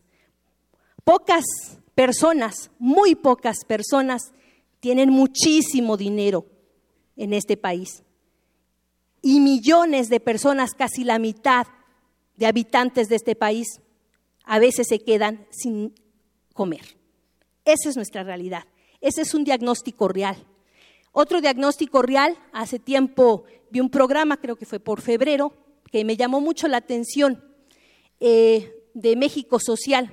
Entonces, algo que, que me llamó la atención y que quería hacer hincapié es una entrevista que le hacían al ingeniero Carlos Rojas, se lo hacía Mario Luis Fuentes, y entonces hablaba de un municipio, de los 15 municipios más pobres de este país, siete municipios están en el estado de Oaxaca, y hablaba de Yucuná. Yucuná, un municipio muy, muy pobre, que para el año 2000 el INEGI reportaba que tenía el 77% de habitantes de pobre. Para el último censo de INEGI, Coneval en el 2015 reportó que el 99% de la gente de este poblado es pobre, pero todos en ese poblado tienen prospera y todos en ese poblado tienen procampo. ¿Qué quiere decir? Que entonces no está sirviendo los programas o la política social que estamos haciendo. Que cambiar esa política social. Y hay que pensar en una política social donde pensemos en sujetos y no objetos, donde pensemos en sujetos sociales y no individuales, donde pensemos desde el espacio y del territorio, donde pensemos en no en querer hacer más pobres a través de una política electorera, no, donde pensemos nosotros que tenemos que hacer la población vive en espacios donde hay una riqueza. Tenemos que generar riquezas y esas riquezas con la gente y para la gente. Eh, en sí, dentro de los planteamientos del licenciado Andrés Manuel, nos basamos en este diagnóstico real. Y la realidad duele. Y cuando hablaba de esos 430 conflictos socioambientales, tienen que ver con una realidad que no estaba tan permeada en el 2012. Para este año 2018 tenemos permeados esos conflictos socioambientales, pero también tenemos incrustadas en esas comunidades, pero no nada más en esas comunidades, en muchas partes de nuestro país, una violencia que se está generando y se está viviendo. Tendríamos que pensar también desde la parte de política social cómo tenemos que generar paz. Y esa paz la tendríamos que generar porque vivimos en nuestro país, en nuestros espacios y nuestros territorios y nos merecemos la paz. También consideramos que sin una economía fuerte no podemos hacer política social. Hablamos nosotros de una economía con un rostro humano y esa economía con un rostro humano tiene que satisfacer, que tiene que satisfacer lo que había comentado antes. Hablar de pobreza no nada más es hablar de ingreso para poder hacer un consumo o un gasto, no, implica algo más. Gracias. Le toco a la coalición por México al frente. Vanessa, por favor. ¿Qué tal? Pues antes que nada, igual agradecer a la, a la UNAM por la convocatoria, agradecer al INE por la convocatoria. Me da mucho gusto estar aquí en mi alma mater. Hacía mucho que no venía por estos lados de la facultad y me emocionó este, ver que, todavía siguen ahí las tortas que veníamos a veces aquí después de acabar los estudios en la Facultad de Ciencias Políticas y Sociales, nada más que ahora ya se sofisticaron y hay tortas de portobelo, antes habían de salchichas y, y esas eran por las que veníamos. Eh, me da mucho gusto eh, saludar a los eh, profesores y académicos renombrados que están aquí y que nos han dado muchas ideas y un análisis muy interesante de las propuestas de las distintas em, eh, coaliciones representadas aquí en este panel y saludo también a mis compañeros de, del panel eh, que, con quienes vamos a estar intercambiando ideas. Eh, bueno, pues comentarios respecto de lo planteado. Yo lo que les diría es, se hace una evaluación en el sentido de que la, la coalición Todos por México es quien más habla quizá de algunos hechos que han tenido lugar en, las últimas, em, los últimos años en nuestro país y se habla de la importancia de las transformaciones que han tenido lugar eh, en distintos ámbitos, entre ellos, desde luego, el económico y el social, que es el objetivo de esta mesa. Yo lo que les diría es sí. Eh, la, propuesta que tiene José Antonio Mid eh, de poder plantear un cambio, porque evidentemente quiere un cambio, es un cambio con rumbo, es un cambio con certidumbre y es un cambio con responsabilidad y para ese cambio con certidumbre y con responsabilidad que nosotros vemos, también creemos que se debe de hacer un diagnóstico serio y un diagnóstico justo. Y en ese diagnóstico serio también creemos que hay muchas cosas que no un partido, no dos partidos, no tres partidos, sino como sociedad hemos venido construyendo las últimas décadas. Hemos venido construyendo instituciones, hemos venido construyendo rendición de cuentas, hemos venido construyendo muchos elementos que nos han permitido hacer mejor política pública y que han dado resultados positivos que tenemos que reconocer, pero sin duda también creemos que hay mucho que cambiar y creemos que hay mucho que podemos mejorar desde el punto de vista institucional, pero también desde el punto de vista de política pública. Se hablaba, por ejemplo, eh, del tema de eh, el número de pobres en nuestro país. Se hablaba también, y lo decía muy bien Norma, la diferencia entre pobreza y desigualdad. Yo creo que cuando hablamos en nuestro país de la diferencia entre pobreza y por el otro lado desigualdad, estamos hablando, como bien se señalaba, de dos conceptos distintos, pero al final del día la, decisión que hemos tomado como mexicanos, la decisión que se creó, se, tomó de crear Coneval, que desde luego aquí hay eh, eh, expertos que conocen muy bien esa institución, fue eh, sobre todo enfocarnos en el tema de pobreza multidimensional. Y quizá lo que hace falta y en lo que he estado trabajando con Eval en los últimos años y hay que redoblar y reforzar es justamente cómo además podemos medir inequidad y cómo además podemos trabajar en desigualdad. Eh, creo que el elemento de medición es un elemento importante a considerar porque eh, en efecto tenemos este número eh, que se daba de 53 millones de pobres en nuestro país. Pero por el otro lado es cierto que eh, México es uno de los países que miden de manera más estricta, y qué bueno que así sea, de manera multidimensional la pobreza.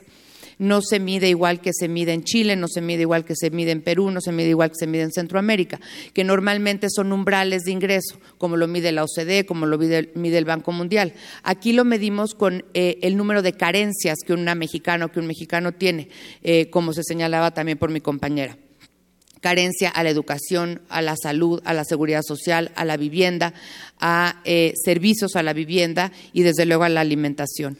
En ese sentido, creo que eh, si, si, queremos transformar nuestro país, también tenemos que voltear a ver las instituciones que hemos construido y cómo esas instituciones las podemos transformar para que nos sirvan mejor.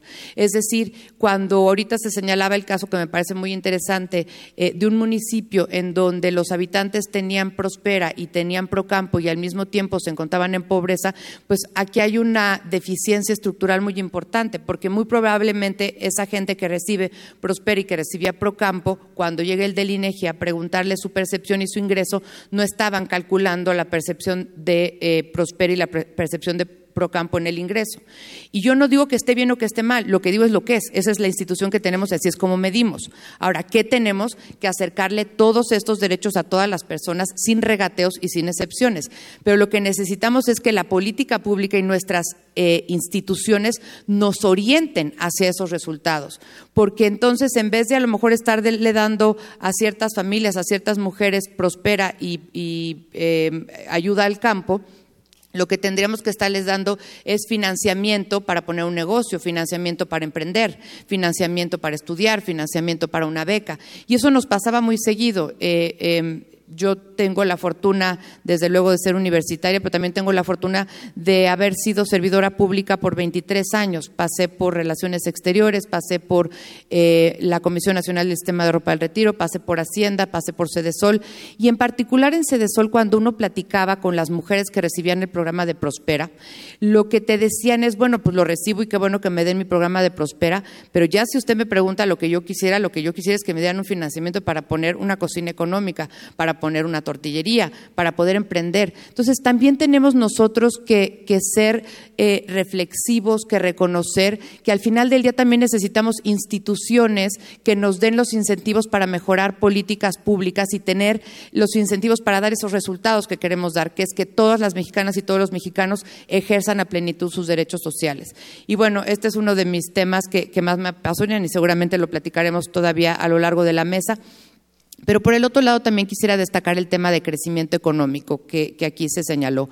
Eh, sin duda el 2.9% que crecimos en 2016, el 2.3% que crecimos en 2017 es un crecimiento menor a el crecimiento potencial de nuestra economía, menor al que esperamos, eso no hay duda.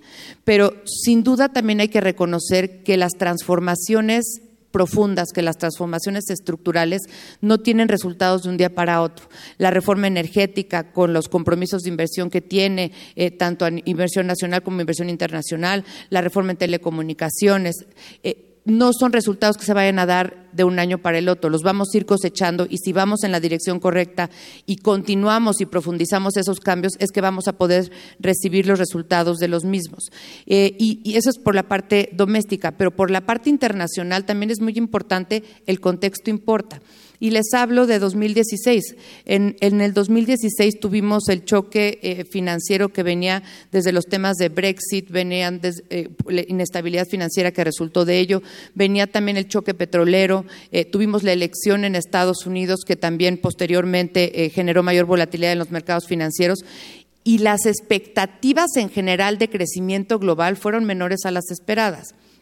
Mientras México creció 2.9%, América Latina decreció en promedio 1.5%. Entonces, al final del día también el contexto no ha facilitado en los últimos años que ese despegue y esa expectativa de crecimiento se haya concretado, pero yo creo que lo que estamos proponiendo en Todos por México, lo que estamos eh, proponiendo en el planteamiento de eh, política económica de José Antonio Mid, muy concreto es reconocer lo que ha funcionado, profundizar mejorarlo sin duda, porque todo es mejorable, pero por el otro lado hacer grandes transformaciones que tienen que ver con qué, que tienen que ver con empoderar a las mujeres. Una economía que no empodera a sus mujeres es una economía que está destinada al fracaso.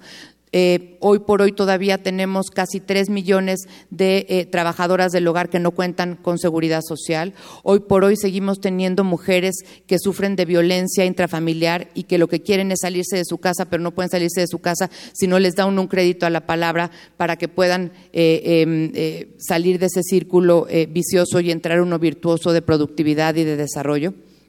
Por el otro lado, desde luego, empoderar a los jóvenes. Los jóvenes lo que quieren eh, no son dádivas, los jóvenes lo que quieren es estudiar, los jóvenes lo que quieren es emprender, los jóvenes lo que quieren es que se les facilite la dualidad de poder venir a la, escuela y, poder estar trabajando al mismo tiempo como a mí me tocó hacerlo. Entonces, al final del día, creo que es muy importante eh, que pensemos como mexicanos que hemos hecho, reitero, y no es uno ni dos ni tres gobiernos, que hemos hecho cosas bien hay cosas mejorables, pero sin duda hay un ámbito muy grande de cosas que tenemos que cambiar, de cosas que tenemos que perfeccionar eh, en materia de crecimiento, en materia de eh, profundizar los cambios estructurales que deben de rendir frutos, sobre todo en mediano y largo plazo. Se hablaba, por ejemplo, de la reforma fiscal. Bueno, la reforma fiscal lo que ha permitido es más de 20 millones de nuevos contribuyentes. Se requieren más, desde luego. Hay más formalización laboral que hacer, sin duda.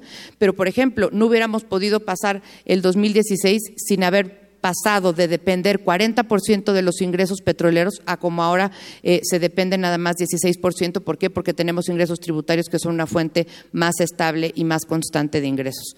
Ya me tocó el 00, ahí lo dejo, pero con mucho gusto continúo platicando eh, con mis compañeros y con ustedes. Gracias.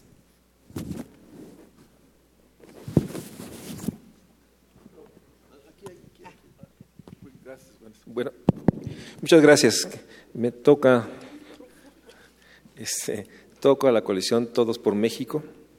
Salomón, por favor, tienes. Bueno. Coalición Todos por México. No. Ah, entonces es que hay doble entonces, porque. Pero puedo. Este, le toca, sí, es que está repetido aquí, este eh, Entonces tocaría a Salomón, por favor, inicia y este y ahorita corregimos esta. Eh, no, no se pasen tampoco. bueno, ahí les va.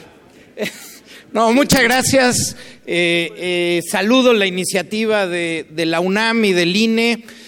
Ojalá y las contiendas sean contiendas basadas en propuestas, en contrastes, en ideas, y los espacios académicos son para ello para poder reflexionar en torno a lo importante, lo relevante y el cómo solucionarlo. Agradezco además, pues aquí están varios de mis profesores, de quienes me han enseñado en esta materia, en materia de crecimiento económico e igualdad.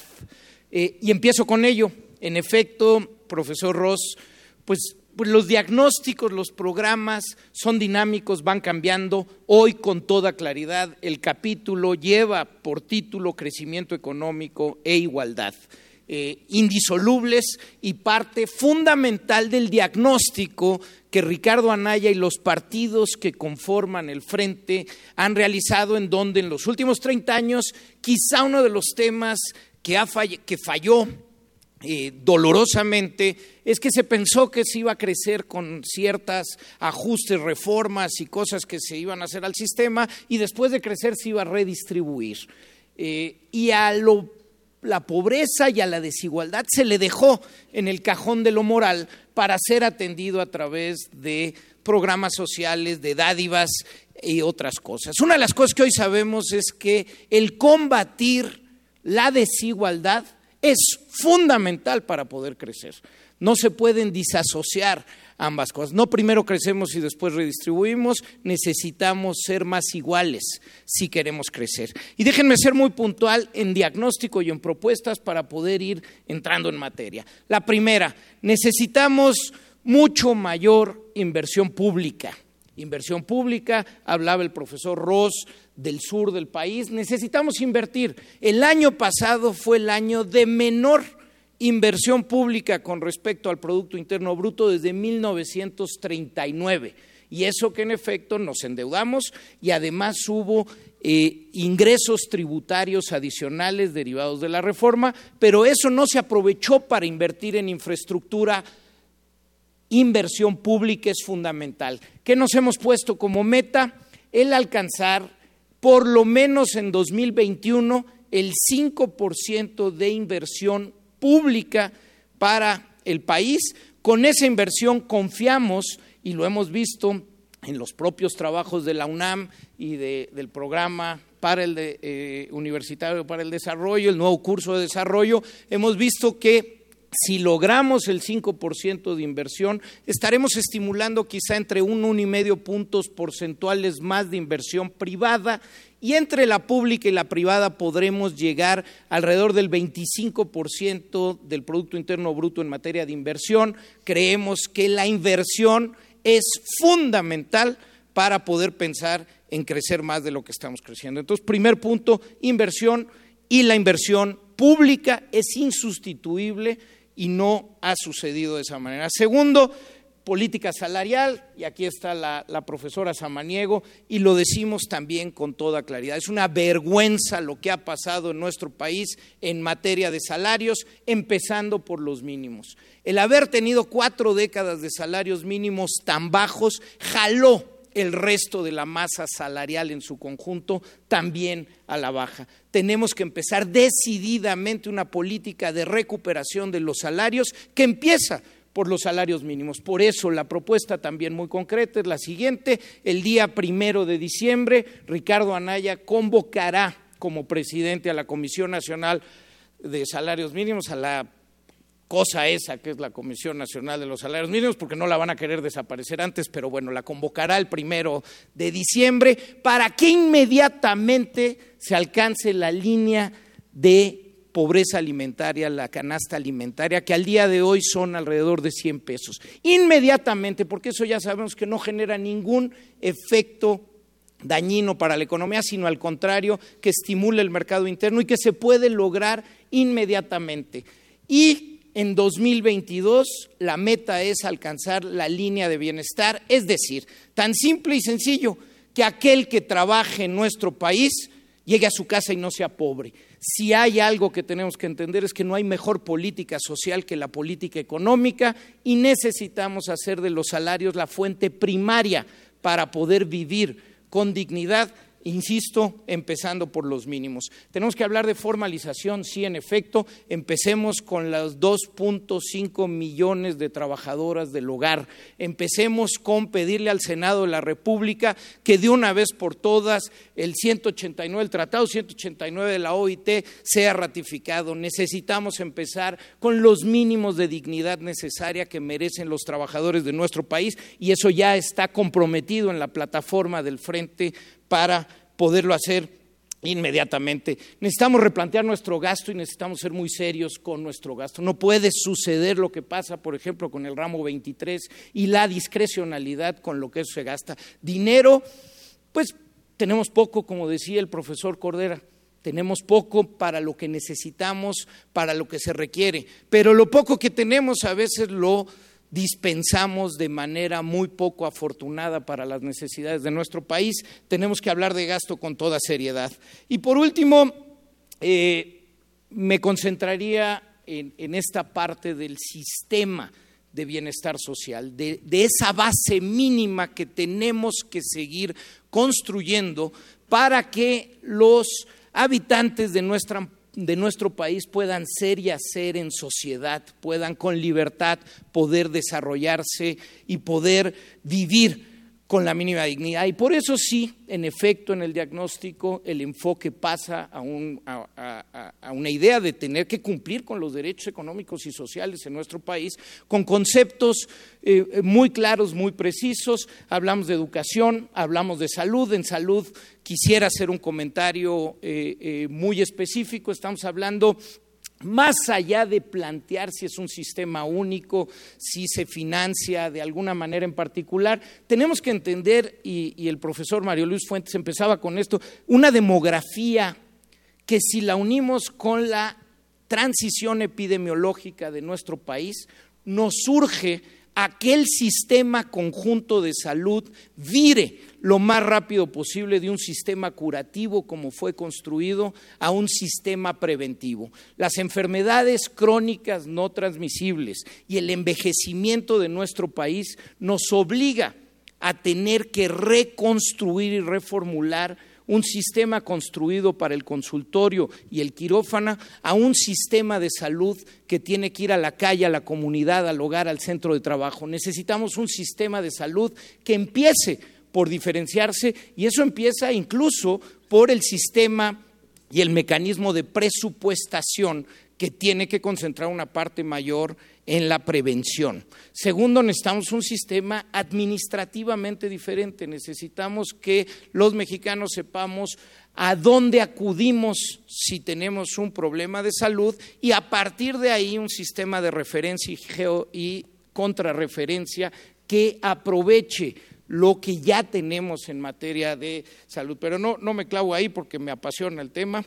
Este, pero en este sistema, en efecto, otro de los puntos que está enmarcados y además que han causado cierta eh, discusión, eh, y yo diría de la más simplona, cuando debería ser una de las discusiones más profundas y es la propuesta de tener un ingreso básico universal para nuestro país. Porque en efecto, pues lo que podemos ver de 20 años de Prospera, con las virtudes que Prospera ha tenido y la buena evaluación que además ha tenido en muchas materias, pues lo que sabemos hoy es que si seguimos haciendo lo mismo, pues no podemos esperar resultados diferentes.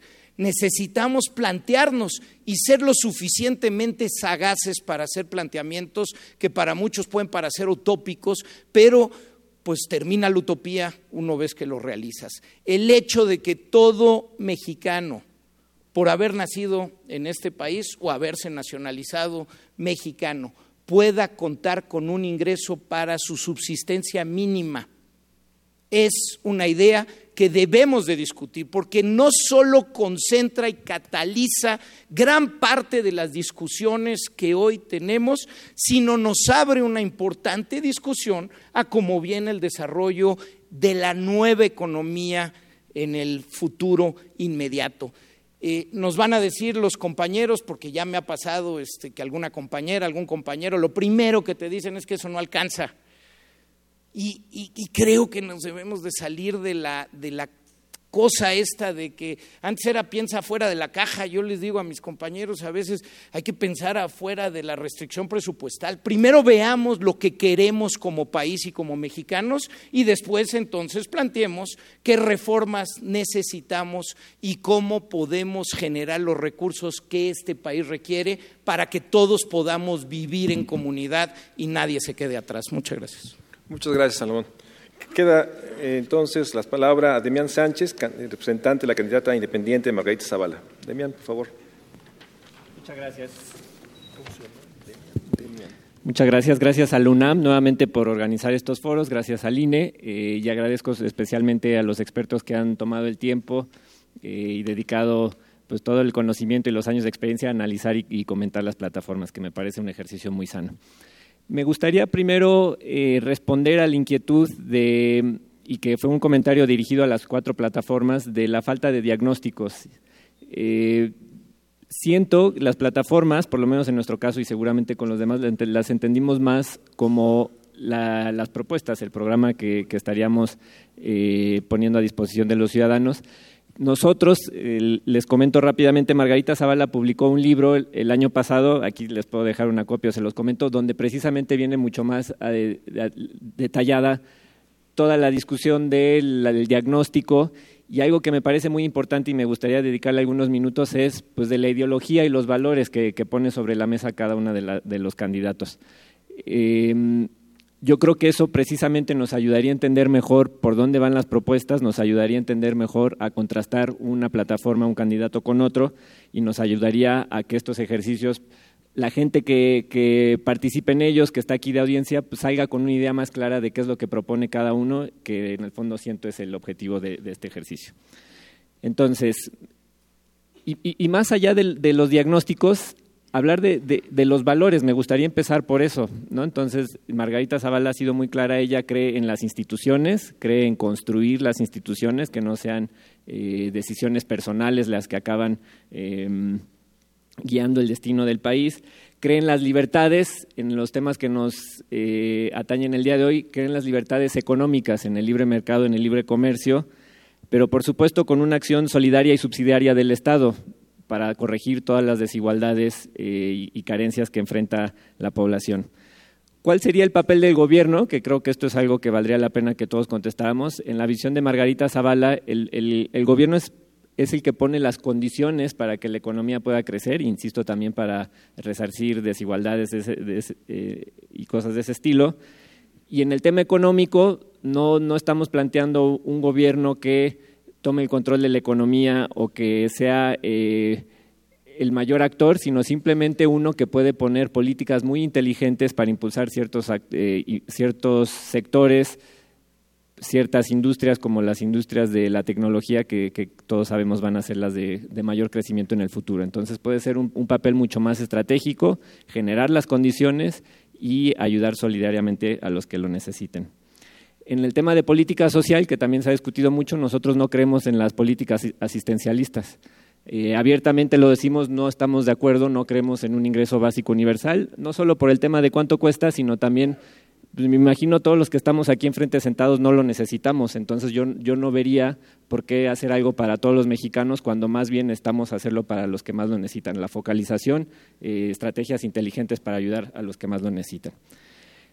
También se comentó un poco en, en, en, los comentarios iniciales de los expertos, valdría la pena saber la postura de los candidatos en torno a las reformas estructurales. Nosotros estamos a favor de la eh, reforma de telecomunicaciones, de la reforma energética, de la reforma educativa. Claro que cada una, sobre todo la educativa, hay algunas cosas que se podrían mejorar, pero sí vale la pena comentar eso.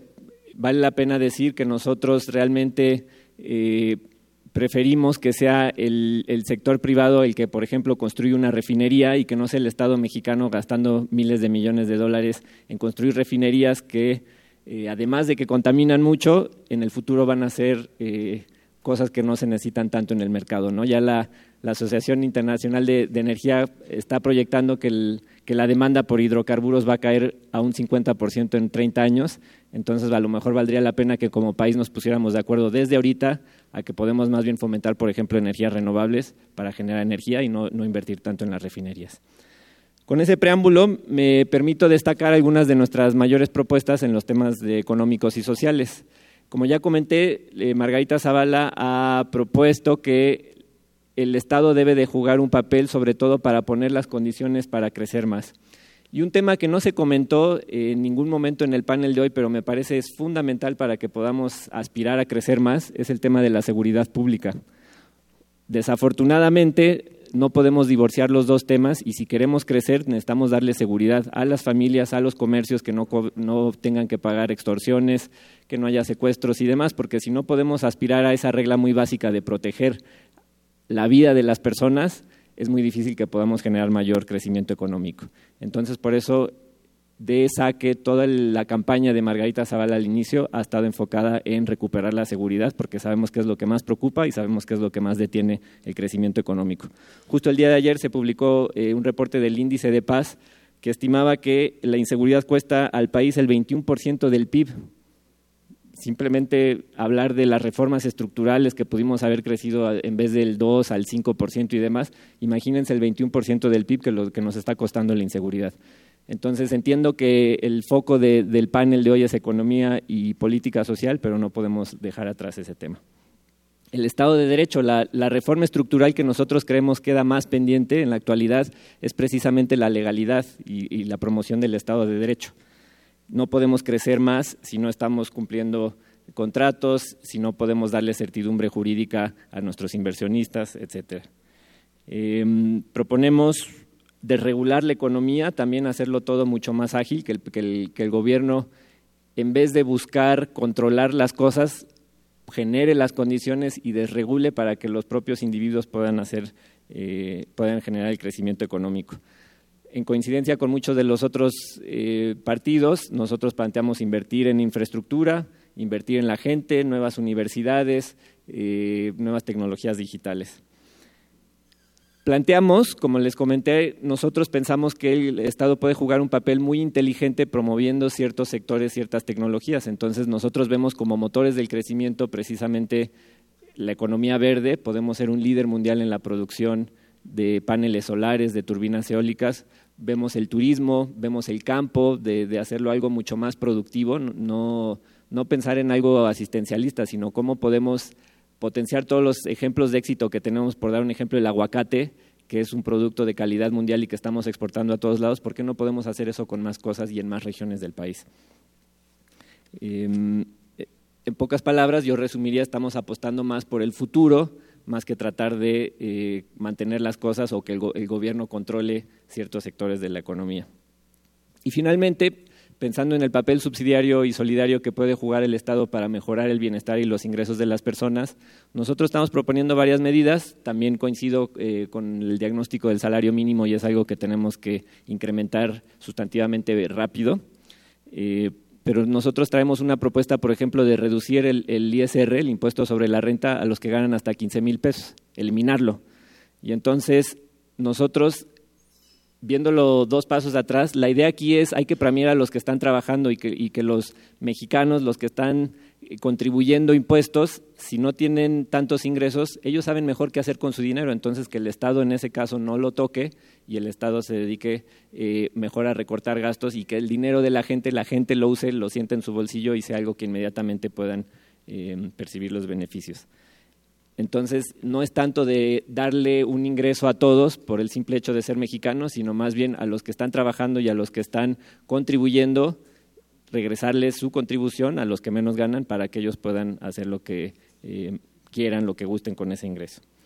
Nos gustaría también, eh, en el tema de salud, estamos proponiendo un seguro de gastos médicos universal, que efectivamente es unificar los, los servicios de salud para los 22 millones de mexicanos que aún no tienen acceso al servicio de salud, dárselos, sobre todo a los de menos ingresos, dárselos gratuitamente, y al resto de la población ya no atarlos a si son derechohabientes del IMSS o del ISTE o del Seguro Popular. Si tú eres un derechohabiente del IMSS, pero enfrente de tu casa hay una clínica del ISTE, que te puedas tratar ahí también. Cosas tan sencillas, pensando eh, en soluciones distintas y no vivir con las inercias que traemos desde hace 50 años. Entonces, algo tan sencillo como poder atenderte una clínica que normalmente no te correspondería, creemos que sería un gran beneficio para los mexicanos. Termino comentando eh, a qué vamos con todo esto. Margarita Zavala le, gusta decir, y me gustaría repetirlo, no, no, nos podemos conformar con cómo estamos, no nos podemos conformar con la corrupción que estamos viendo, con la inseguridad salir con miedo a la calle no es normal y no, no podemos convertirlo en algo normal, entonces tenemos que exigirle a todos los que estamos aquí enfrente y a todos los candidatos que nos ayuden a arreglar esos problemas. Y entonces pasa por primero simplemente discutir el tema, que desafortunadamente es algo que no se ha hecho mucho en esta campaña, y pasa por exigir soluciones, que pues es precisamente lo que están eh, lo que deberían de hacer los candidatos. Entonces yo les, invito a que no se conformen con las cosas que no les gustan del país, no se conformen con las respuestas nuestras que no les gustan y exíjanos porque eso es justamente lo que va a sacar adelante a nuestro país. Muchas gracias. Muchísimas gracias, Demián. Toca ahora este, la segunda fase, la segunda etapa de este diálogo, agradeciendo el esfuerzo para subrayar convergencias y divergencias como lo han hecho los ponentes, los comentaristas que han participado. Ahora la pregunta es, ¿qué es importante que esté en las plataformas y qué, de acuerdo a los expertos académicos que están aquí, no ven en ella? Y sería, en el mismo orden, le daríamos cinco minutos a Jaime Ross, después a Norma Samaniego y al final a Rolando Cordera para después permitir a los representantes de los candidatos a la presidencia hacer una reflexión. Tiene la palabra, por favor, Jaime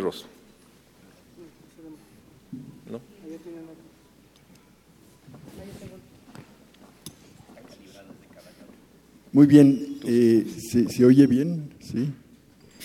Eh, bueno, entonces sí, efectivamente quisiera aprovechar esta segunda ronda y oportunidad de, comentar sobre estos temas eh, para concluir con, cinco puntos de cuestiones que están o bien relativamente descuidadas, a mi modo de ver, en las plataformas, que solo uno o dos de las plataformas menciona y, menciona quizá de forma insuficiente, y de temas también que están de plano ausentes y que me parece que son importantes para la agenda del crecimiento futuro del país.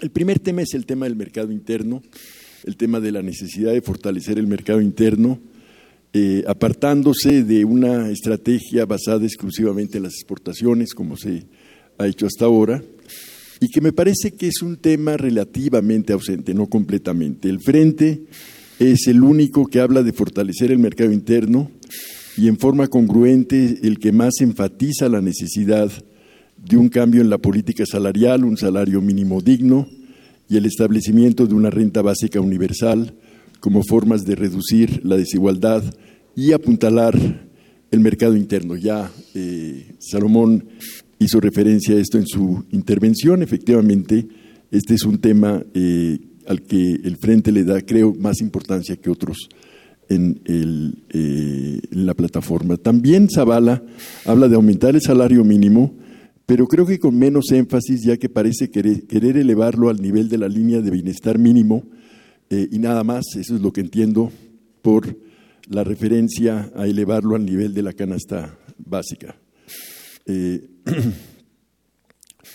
eh, segundo tema eh, se refiere a los planteamientos de política industrial, que también están relativamente ausentes. la excepción de nuevo aquí es el documento del Frente, pero no va mucho más allá de mencionar la necesidad de integrar cadenas productivas, de una estrategia de transformación productiva hacia mayor valor agregado que no se hace explícita, y de fomentar empresas proveedoras de insumos intermedios y bienes de capital, que tampoco se dice con qué instrumentos de política.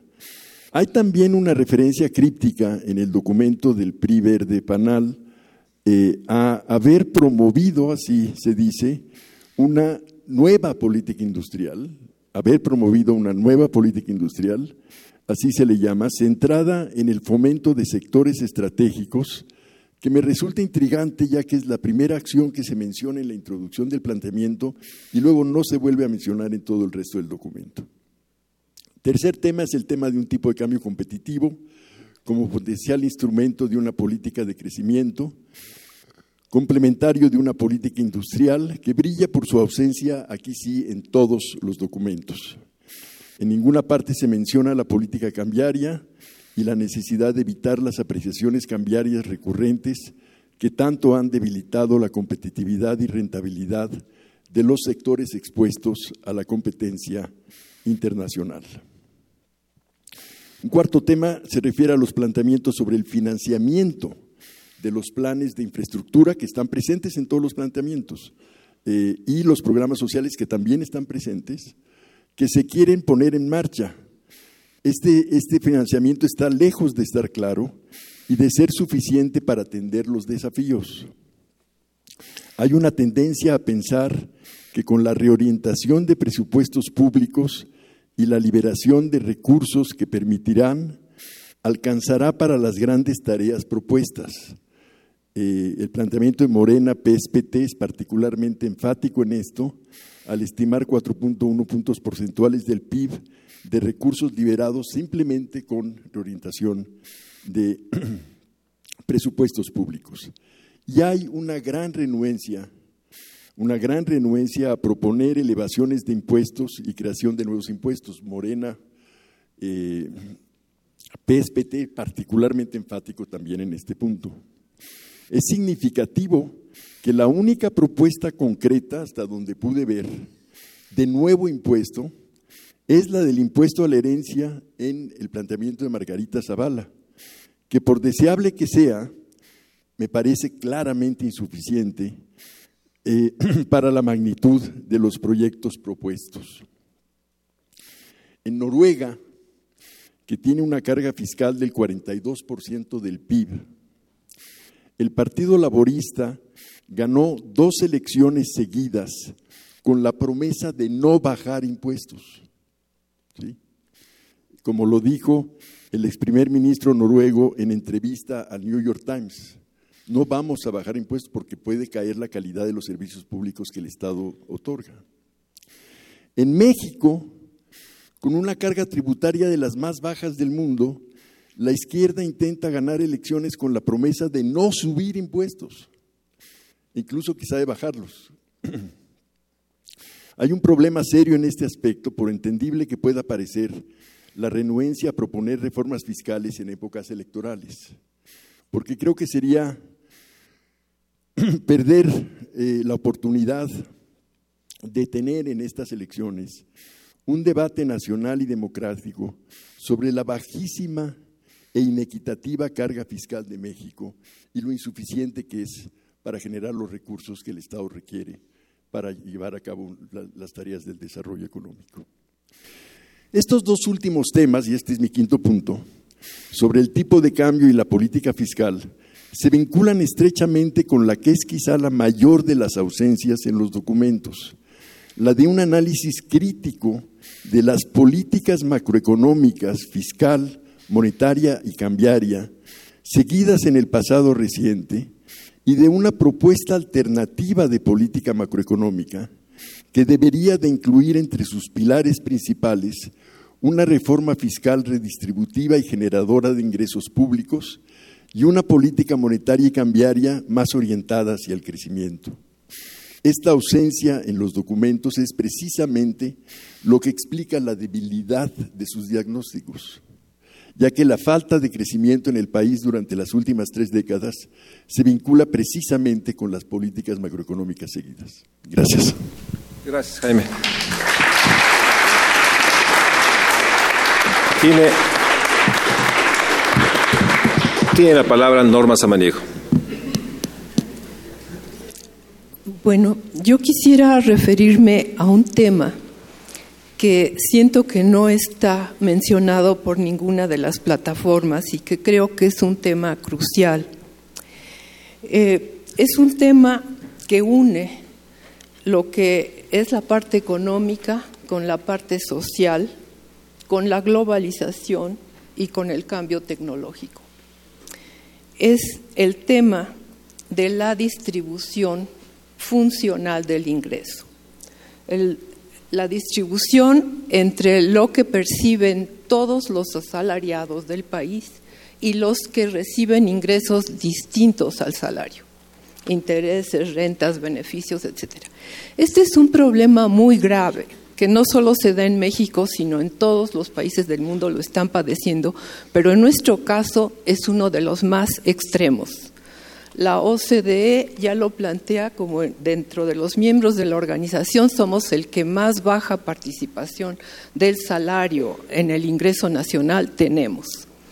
Y ayer o antier acaba de salir un nuevo documento, esta vez del Banco Mundial, donde dice que los países que donde más ha empeorado la distribución funcional y la participación del salario México está en el penúltimo lugar del cuadro que presentan, ayer lo difundieron en Twitter, y solamente estamos abajo de Tajikistán, pero es uno de los países donde más ha caído.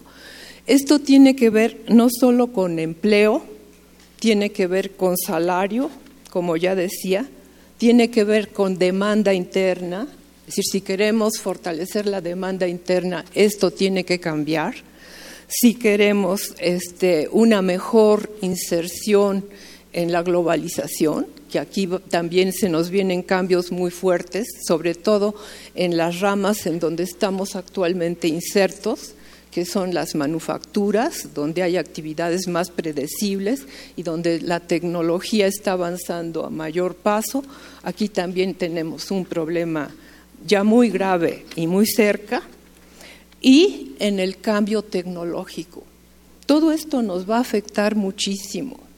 Y es un problema que no se menciona y para el que yo creo que tenemos que estar preparados, porque no solamente eh, implica tomar en cuenta esto que está pasando y tomar medidas de política urgentes, sino que implica un cambio institucional profundo, un cambio institucional en las cuestiones educativas, no solo en contenidos, sino cómo puede la educación irnos acompañando en un mundo en que el trabajo está cambiando tanto que tenemos que estarnos reinventando en el curso de la vida productiva. Es decir, cómo cambiaría la escuela y cómo cambiaría el trabajo, porque tampoco tenemos en el trabajo previsto tiempos de recapacitación a lo largo del curso de la vida. Es decir, todo esto significa cambios en el esquema de seguridad social, que aquí se apuntaron algunos, pero que esto tendría que cambiar mucho más, eh, y cambios en las mismas instituciones del trabajo, donde hoy día están surgiendo nuevas modalidades que están quedando totalmente fuera, fuera de los marcos que definimos para el trabajo de principios del siglo XX y que actualmente se nos están saliendo totalmente del marco. Pues yo creo que ese es un tema que debería entrar de alguna manera sobre el cual se debería reflexionar. Muchas gracias, Nor. Rolando Cordero. Sí, gracias. Yo, eh, más que eh, seguir insistiendo en, ausencias, eh, aprovecho lo dicho por Jaime Rossi y Norma Samaniego, porque coincido con ellos, aunque son diferentes planos. El último del que nos habla Norma es un plano de, por un lado, de perspectiva y por otro lado, de, de identificación de lo que ya está pasando, que es en lo que ella ha estado insistiendo en los últimos tiempos y que yo valoro, yo valoro mucho. Me preocupa que podamos hacer proyecciones lineales a este respecto. Eh, y, por ejemplo, no darle la importancia que debe tener pues la hipótesis maestra de la historia de, del capitalismo, que es que así como se desplazan trabajos y se eliminan trabajos y actividades, surgen otros. Y es parte de la discusión que, que tenemos que tener y ojalá y, lo tuvieran los partidos y, y el nuevo gobierno, porque independientemente del grado de precisión que pueda tener la perspectiva de norma en esta materia, lo que sí está claro es que sí, sí nos va a afectar y sí nos va a impactar y que no hay mecanismos institucionales hoy que nos permitan eh, decir que podemos actuar oportunamente, por lo menos en el plano de la compensación de los, este, de los afectados por este portentoso cambio. Yo quisiera insistir en, eh, sí, en, un, en una ausencia, a pesar de que se me ha dicho que está presente en las plataformas, yo lo sé, las leí.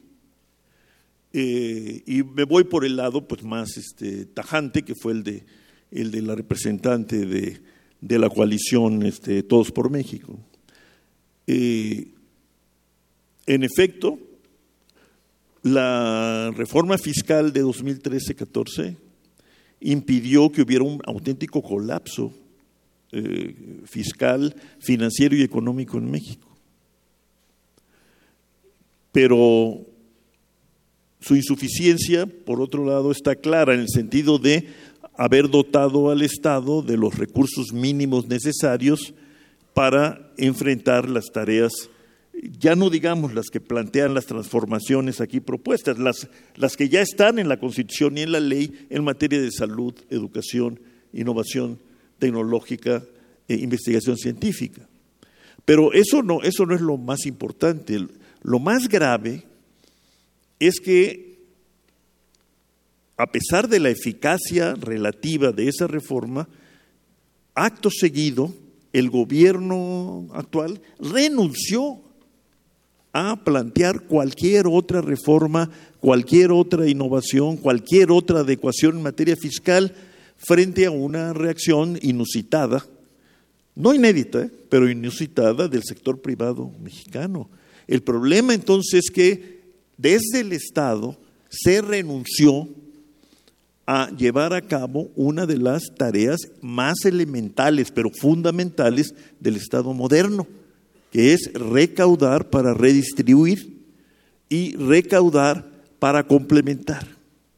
Ese es para mí el tema y por eso digo que es un faltante, a pesar de que reconozco la relativa eficacia que tuvo eh, dicha reforma fiscal, pero se ha renunciado al tema fiscal y como dijo Jaime Ross, uno siente que los otros partidos le hacen más caso que a la realidad a lo que los publicistas dicen. Y la leyenda negra, o ya no tan negra, en materia fiscal en México viene de los publicistas y mercadotécnicos que les dicen a los políticos que si quieren votos no hablen de impuestos, ¿no?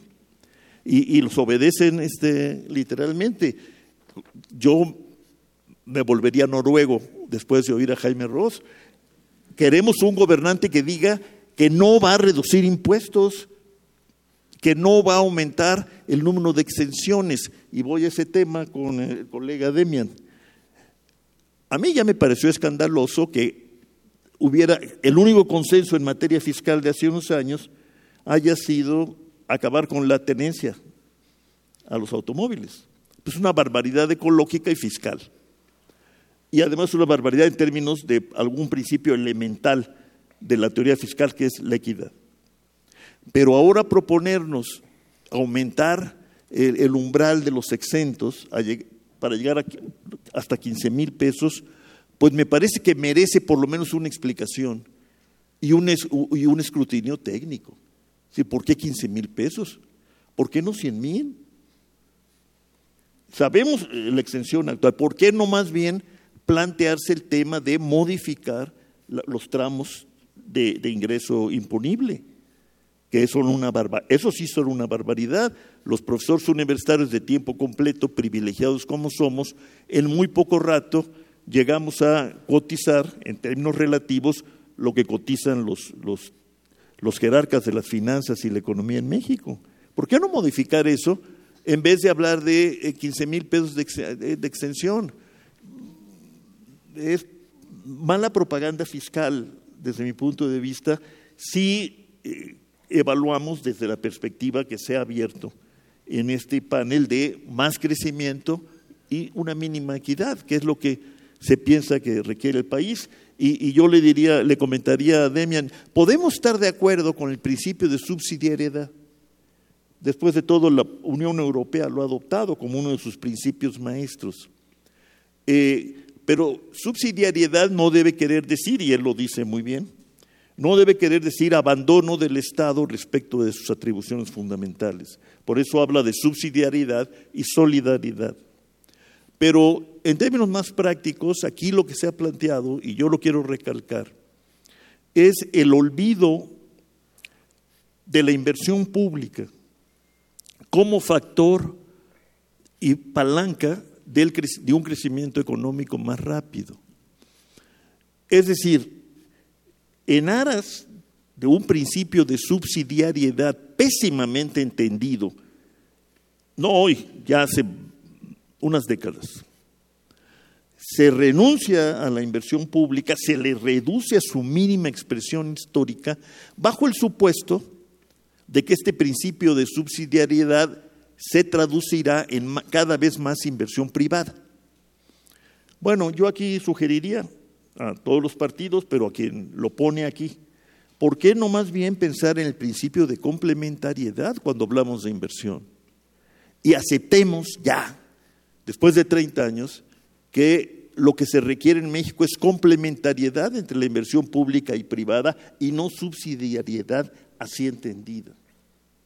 Y por último, diría, el, el tema fundamental puede ser en efecto la sustitución del enfoque de derechos por el enfoque de la transferencia monetaria, de la acción. Y eso solamente se puede lograr si hay una verdadera reforma fiscal, perdón por la insistencia, porque si no, siempre habrá el pretexto de que no alcanza.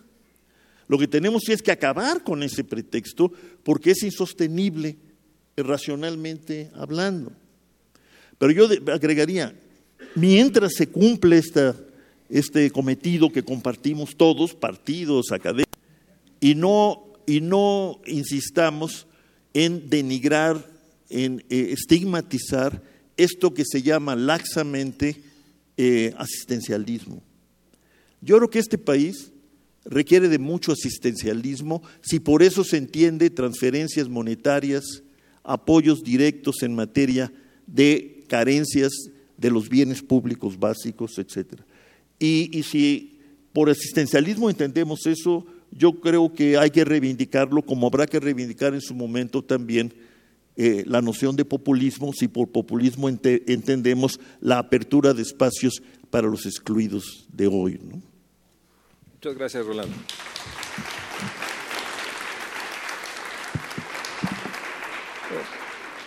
Toca en el mismo orden como fue eh, sacado de, la, de esta recipiente la participación, pero no puedo retraerme y pido una disculpa a los organizadores. Hay cuatro temas que creo deben ser subrayados, puestos en el centro. El tema de la discriminación, que sin duda está señalado en la plataforma Todos por México, pero es un elemento central que hace que los fenómenos de pobreza, de vulnerabilidad, de exclusión social sea creciente. No es un adjetivo más de la cuestión social, debe estar en el centro de una propuesta social. Segundo, no obstante que por México al frente hay una nota sobre planeación, la planeación sobre todo en el territorio y en zonas urbanas se convierte en un elemento vital, vital para enfrentar la degradación urbana que vivimos y es casi omitida en esta discusión soterrada de, de que para tener planeación necesitamos un Estado con capacidades de planeación implica revisar la ley. Tercer tema, un compromiso abierto, explícito de reducir todas las brechas, sobre todo las brechas que están llevando a una desigualdad que la origina la omisión, ausencia de la infraestructura o la política pública que ha acrecentado las brechas y que hoy, sin duda, nacer en una localidad marginada o empobrecida implica vivir las peores brechas en términos de calidad de servicios públicos. Y la última, un compromiso explícito a garantizar el artículo primero, todos los derechos humanos y sobre todo garantizar la diversidad y la diferencia, toda, incluso la sexual sería una propuesta de incorporar en la discusión, reflexión de las plataformas. Tienen la palabra en este orden. Por favor, María Luisa, te toca hacer comentarios. Gracias. Solo son cinco minutos, ¿verdad? Sí. Bueno, eh, voy a tratar de, ser concreta y, y creo también en esta diferenciación. Primero, dentro de la propuesta del licenciado Andrés Manuel López Obrador, y él siempre lo comenta, por el bien de México, primero los pobres y seguimos con esta eh, idea y en esa idea se fundamenta mucho de lo que es la propuesta del eje social o de hacer una política social diferente. Y sí me gustaría eh, retomar lo que se comenta acá. Sí creemos en algunas propuestas o programas que se deben de llevar y tienen que ser asistencialistas, como cuáles. Siempre se le ha tachado al licenciado que fue y que es un populista y un populista porque le ha dado a quienes menos tienen. Él fue el que inició, justo en su gobierno de la Ciudad de México, en el apoyo a adultos mayores. Después fue tan afamado esa propuesta, ese programa, que muchos lo copiaron y lo mal copiaron. Él justo está hablando de cómo pretendería que fuera este programa. Y él bien lo dice, es a la gente que ya trabajó, que ya está con nosotros y que sigue necesita y requiere el que se le pueda apoyar y es específicamente ese apoyo de 65 y más. Estoy queriendo hacer como la parte de la diferencia de la propuesta del programa en política social. Es la parte de la gente que no puede trabajar, caso discapacitados, caso adultos mayores, entra la parte del Estado y entra la parte asistencial, ocupar ese recurso. Y la otra es pensar en una política diferente desde la parte productiva y desde esa parte productiva es lo que yo comentaba ese rato, ver a, los que menos tienen, a los pobres, no como objetos, sino como sujetos y realizar intentar hacer la cohesión social de sujetos sociales a través de dónde? Desde su espacio y desde su territorio. Hablo del barrio, de la comunidad, hablo desde lo que se tiene. Y cuando comento esto es porque hay modelos que han funcionado. Y estos modelos que han funcionado es un modelo económico, el modelo de economía social y solidaria, donde se pueden emprender propuestas o proyectos y que tienen que ver desde lo que tú generas y puedes generar desde algo productivo o puedes generar desde un servicio. ¿Y desde qué? Desde la riqueza de tu espacio. Y esa riqueza del espacio yo creo que seguimos teniendo un país muy vasto y muy rico. Eh, también comentarles que dentro de esta propuesta, y porque nuestro público también es un público joven, y también decirles que también en México tenemos casi 30 millones de jóvenes. Y a esos 30 millones de jóvenes no se les está dando pues una perspectiva para el futuro. Y en esa perspectiva para el futuro nos debemos a esa gente joven. Eh, dentro de las propuestas del licenciado, y no solo hablo desde la parte del eje social, se está emprendiendo desde la Secretaría de Trabajo, desde la Secretaría de Educación Pública, el que podamos pensar en una gran jornada nacional que incluya a los jóvenes. Ver desde la zona rural, en las zonas urbanas, que no hay una perspectiva para un futuro y para nuestro futuro, que son ustedes, la gente joven, eso duele. Y duele ¿por qué? Porque pensar en la política social es pensar en generar en economías. ¿Quiénes pueden generar economías? La gente que puede en este momento estudiar o trabajar y tener una perspectiva desde su espacio. Y esa perspectiva es de una vida digna, de un buen vivir, desde la eh, creación, la creatividad, y yo creo que es lo que nos está ocupando en este país, esa fuerza vital que se tiene. Entonces, eh, ahí se está planteando, estamos planteando si entrar a trabajar muchísimo con los que menos han tenido y es en los pueblos originarios. A ellos nos debemos y tenemos esa desigualdad. Yo creo que lo podemos hacer. Quisiera tomar nada más algunos segundos y comentarles que desde las cosas que hemos visto y no han funcionado es que no existe una interrelación eh, de las instituciones y los vemos desde el espacio y desde el territorio donde trabajamos, que muchas veces no existiendo esa interrelación no se puede llegar a realmente hacer un combate a la pobreza. Y lo digo porque la pobreza ese rato comentaba, tiene que ver con vivienda, tiene que ver con educación, tiene que ver con salud, tiene que ver con ingresos. Y pensar desde el espacio del territorio nos da otra perspectiva y esta perspectiva tiene que ver con los elementos, en este caso, de la vida.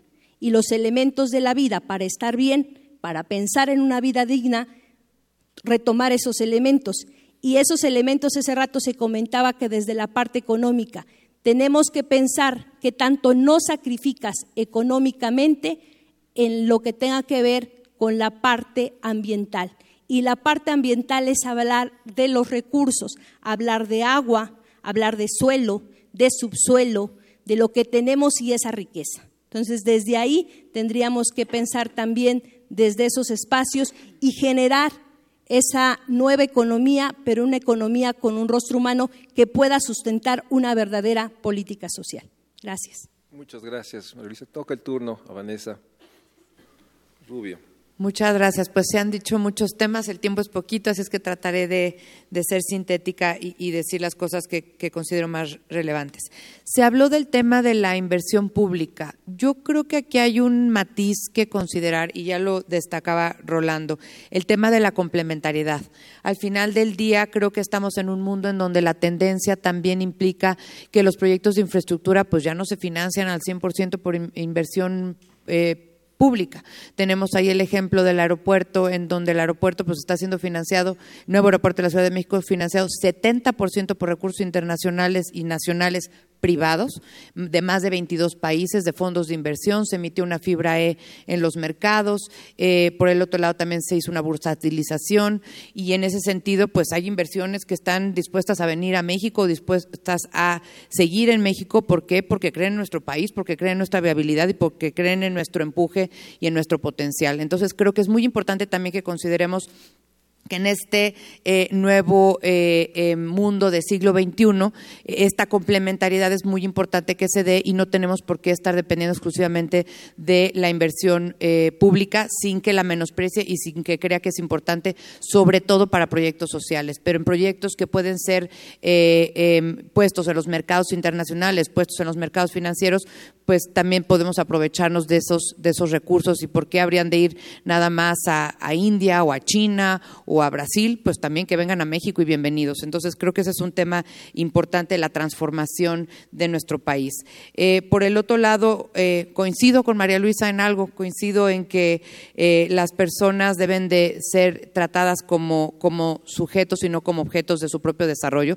De hecho, esta es una de las propuestas centrales de José Antonio Mid, el programa Avanzar Contigo que lo que implica es una transformación, una revolución al concepto de la política social actual en muchos sentidos. No, no voy a detallarla porque no me va a dar el, eh, el tiempo, pero simplemente la diferencia consiste en vez de que el gobierno te diga tú necesitas prospera, que tú me digas qué es lo que necesitas para que el gobierno, lo que te des un financiamiento, lo que te des un crédito, lo que te des una beca, lo que te des lo que tú requieres para poder financiar, para poder eh, eh, cumplir tus metas y tus sueños. Es perfectamente viable con un padrón único de beneficiarios que no teníamos, que hoy se está construyendo y no solo lo está construyendo, reitero, el gobierno federal, hay ya 23 entidades estatales que están participando y que debemos de fortalecer y que nos va a permitir justamente esta transformación y esta lógica con los mismos recursos, siendo más eficientes, porque como bien se decía, muchas veces estas instancias federales, estatales y locales no se comunican y no se coordinan como debieran.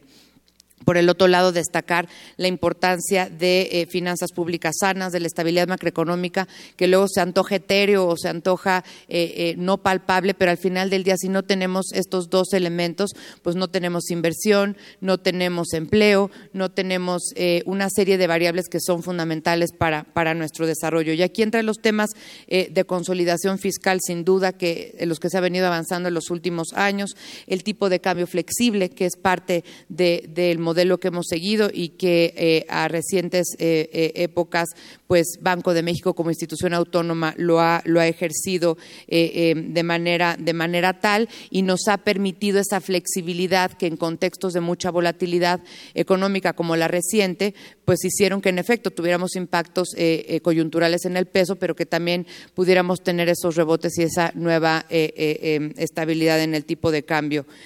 por el otro lado, Importante también, y lo decía ya Rolando, estos recursos adicionales eh, eh, de las finanzas que no solo sirven para la estabilidad financiera y no solo sirven para priorizar gasto público, en este caso gasto social, también muy importante la parte de poder tener blindajes. Hoy México tiene blindajes financieros que no teníamos hace mucho tiempo y que cuando llegamos a enfrentar crisis pues nos fueron eh, muy necesarios y en su momento no los, no los teníamos. Hoy tenemos reservas internacionales históricas, hoy tenemos fondos de, de estabilidad eh, históricos también nunca habían estado alimentados de la manera que están alimentados hoy por hoy y, y algunos otros como la propia línea de crédito flexible del Fondo Monetario Internacional. Eh, yo destacaría sin duda la importancia para la economía y para el desarrollo de invertir en las mujeres. También salía eh, eh, un estudio de la OCDE el día de ayer o el día de antier, en donde se calcula que las economías pueden crecer entre 50 y 100% más si se le dedica inversión a las mujeres. ¿Y cuál es el programa de José Antonio mismo resumido en lo que a las mujeres se refiere? Guarderías, el esquema de guarderías que ya tenemos, pero guarderías nocturnas. Pues muchas mujeres que están aquí pues saben que los niños a veces los entregan a una de la tarde, a las dos de la tarde, y esa no es la hora a la que acabamos de trabajar todas las mujeres. Eso es algo que se requiere tener un sistema que priorice eso casas de día del adulto mayor. Es muy impresionante y ahorita con el tema poblacional del que se hablaba, hoy hay más mujeres cuidando en su casa adultos mayores que cuidando niños. Y, eso, eso es un tema importante para apoyar a los adultos mayores, pero también para apoyar a las mujeres para que puedan tener desarrollo. Eh, mismo trabajo, mismo salario. Faltaba más que estés trabajando con un compañero al lado y tú ganes el 70% nada más por ser mujer, es algo inaceptable. Créditos a la palabra, ya lo reiteraba. Y bueno, eh, simplemente, eh, y con esto concluyo, creo que lo más importante de todo esto es que y hablaban ya de la concepción de Rolando del populismo, que esa sí me gusta, apertura de espacios para los excluidos de hoy, pero también hay el populismo de las políticas en donde venden lo imposible y en donde los recursos no alcanzan para lo que ofrecen, y ahí tenemos casos como Venezuela. Entonces, simplemente las propuestas tienen que ser responsables y tienen que tener manera de financiarse, porque si no, lo que hacemos es empeñar el futuro de las nuevas generaciones. Gracias, Vanessa. Le doy la palabra rápido a Salomón porque estamos por el tiempo. Muchas gracias, Salomón, por Muchas Gracias. Eh, muchas gracias a todos por, los comentarios. Eh, empiezo con algo que dijo el maestro Cordera que me parece fundamental. Somos muy dados a cada seis años eh, al borrón y cuenta nueva.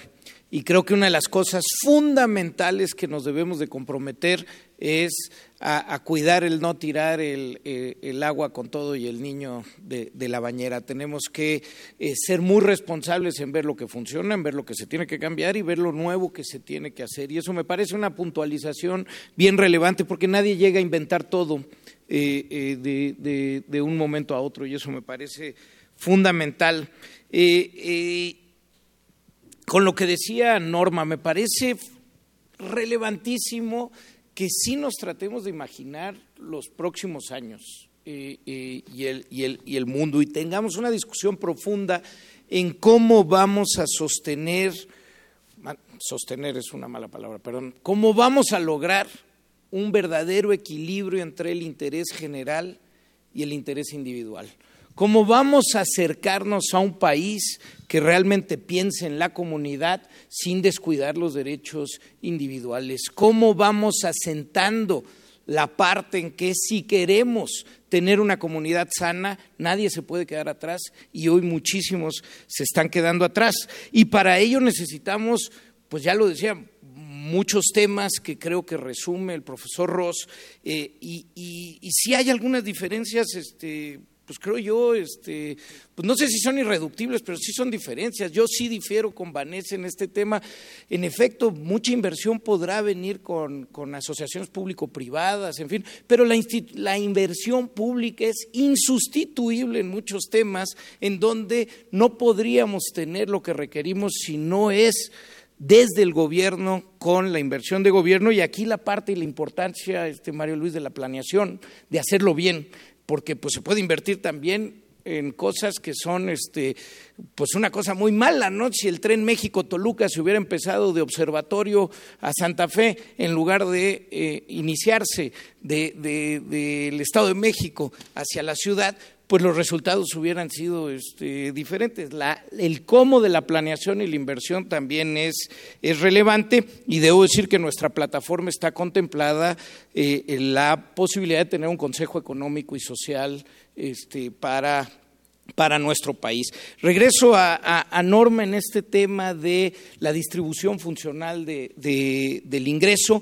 Creo que lo tenemos que estar replanteando todo el tiempo, pero pero no solo lo dramático que es la distribución o la mala distribución funcional del ingreso al día de hoy, sino lo preocupante que la acumulación de capital derivado de cómo se está moviendo la economía pueda darse en extremo en los años por venir. Y en ese sentido sí necesitamos tener pláticas serias, ya no solo de cómo vamos a organizarnos, sino de cómo vamos a generar los recursos que se necesitan para que nadie esté fuera, porque eh, creo que, también este Rolando pone, pues, pues, sí, el desplazamiento de empleos, pues puede ser una posibilidad, pero otra posibilidad es que sí haya mucho menos empleos.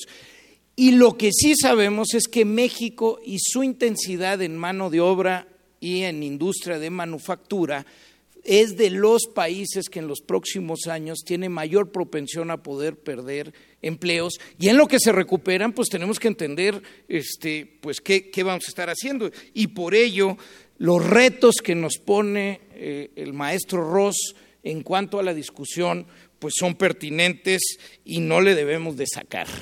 Debemos de tener discusión en materia de política macro, debemos sí de, cuestionarnos, por ejemplo, eh, si vamos a vivir siempre expensas de las calificadoras o nos vamos a atrever a hacer política responsable, claro que sí, pero la política fiscal que necesita nuestro país.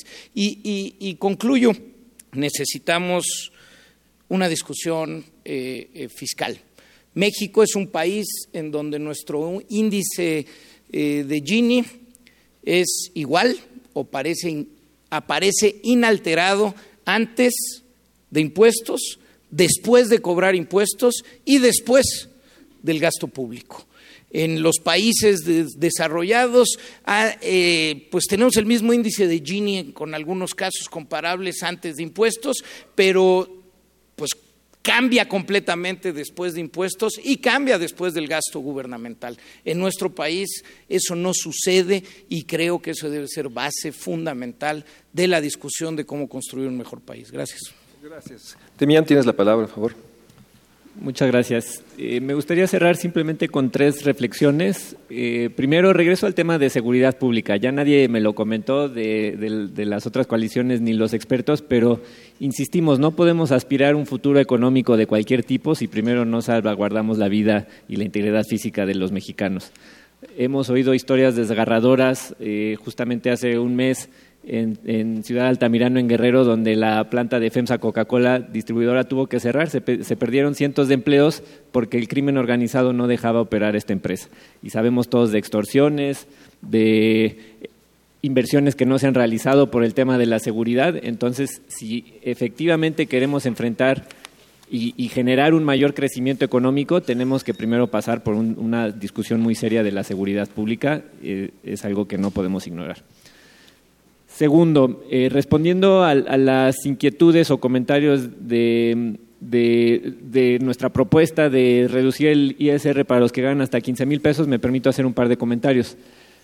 Uno, ya hemos hecho este trabajo, lo hicimos de hecho el, IMCO y la Coparmex fueron los que inicialmente eh, pusieron esta propuesta sobre la mesa. Hemos hecho ya un trabajo bastante detallado de cuánto costaría y de cómo podríamos financiarlo. La propuesta, en los términos que nosotros le estamos comentando, costaría alrededor de 100 mil millones de pesos. Hay muchas cosas que el gobierno mexicano, y muchos gastos que está haciendo el gobierno mexicano que debemos eliminar, en nuestra opinión, inmediatamente no sé si los miembros de la audiencia sepan, pero este año se le van a dar 12 mil millones de pesos a los partidos políticos para que hagan campañas. ¿no? Y entonces, si uno piensa 12 mil millones de pesos lo que alcanzaría con eso, nosotros hemos sostenido desde hace varios meses, incluso antes de que Margarita Zavala buscara la candidatura independiente, tenemos que eliminar el financiamiento de los partidos.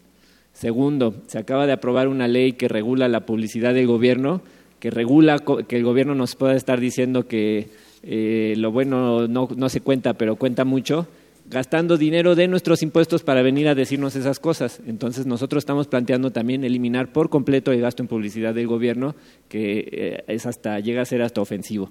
Pero más allá no es, no es una prioridad que deberíamos de estar invirtiendo.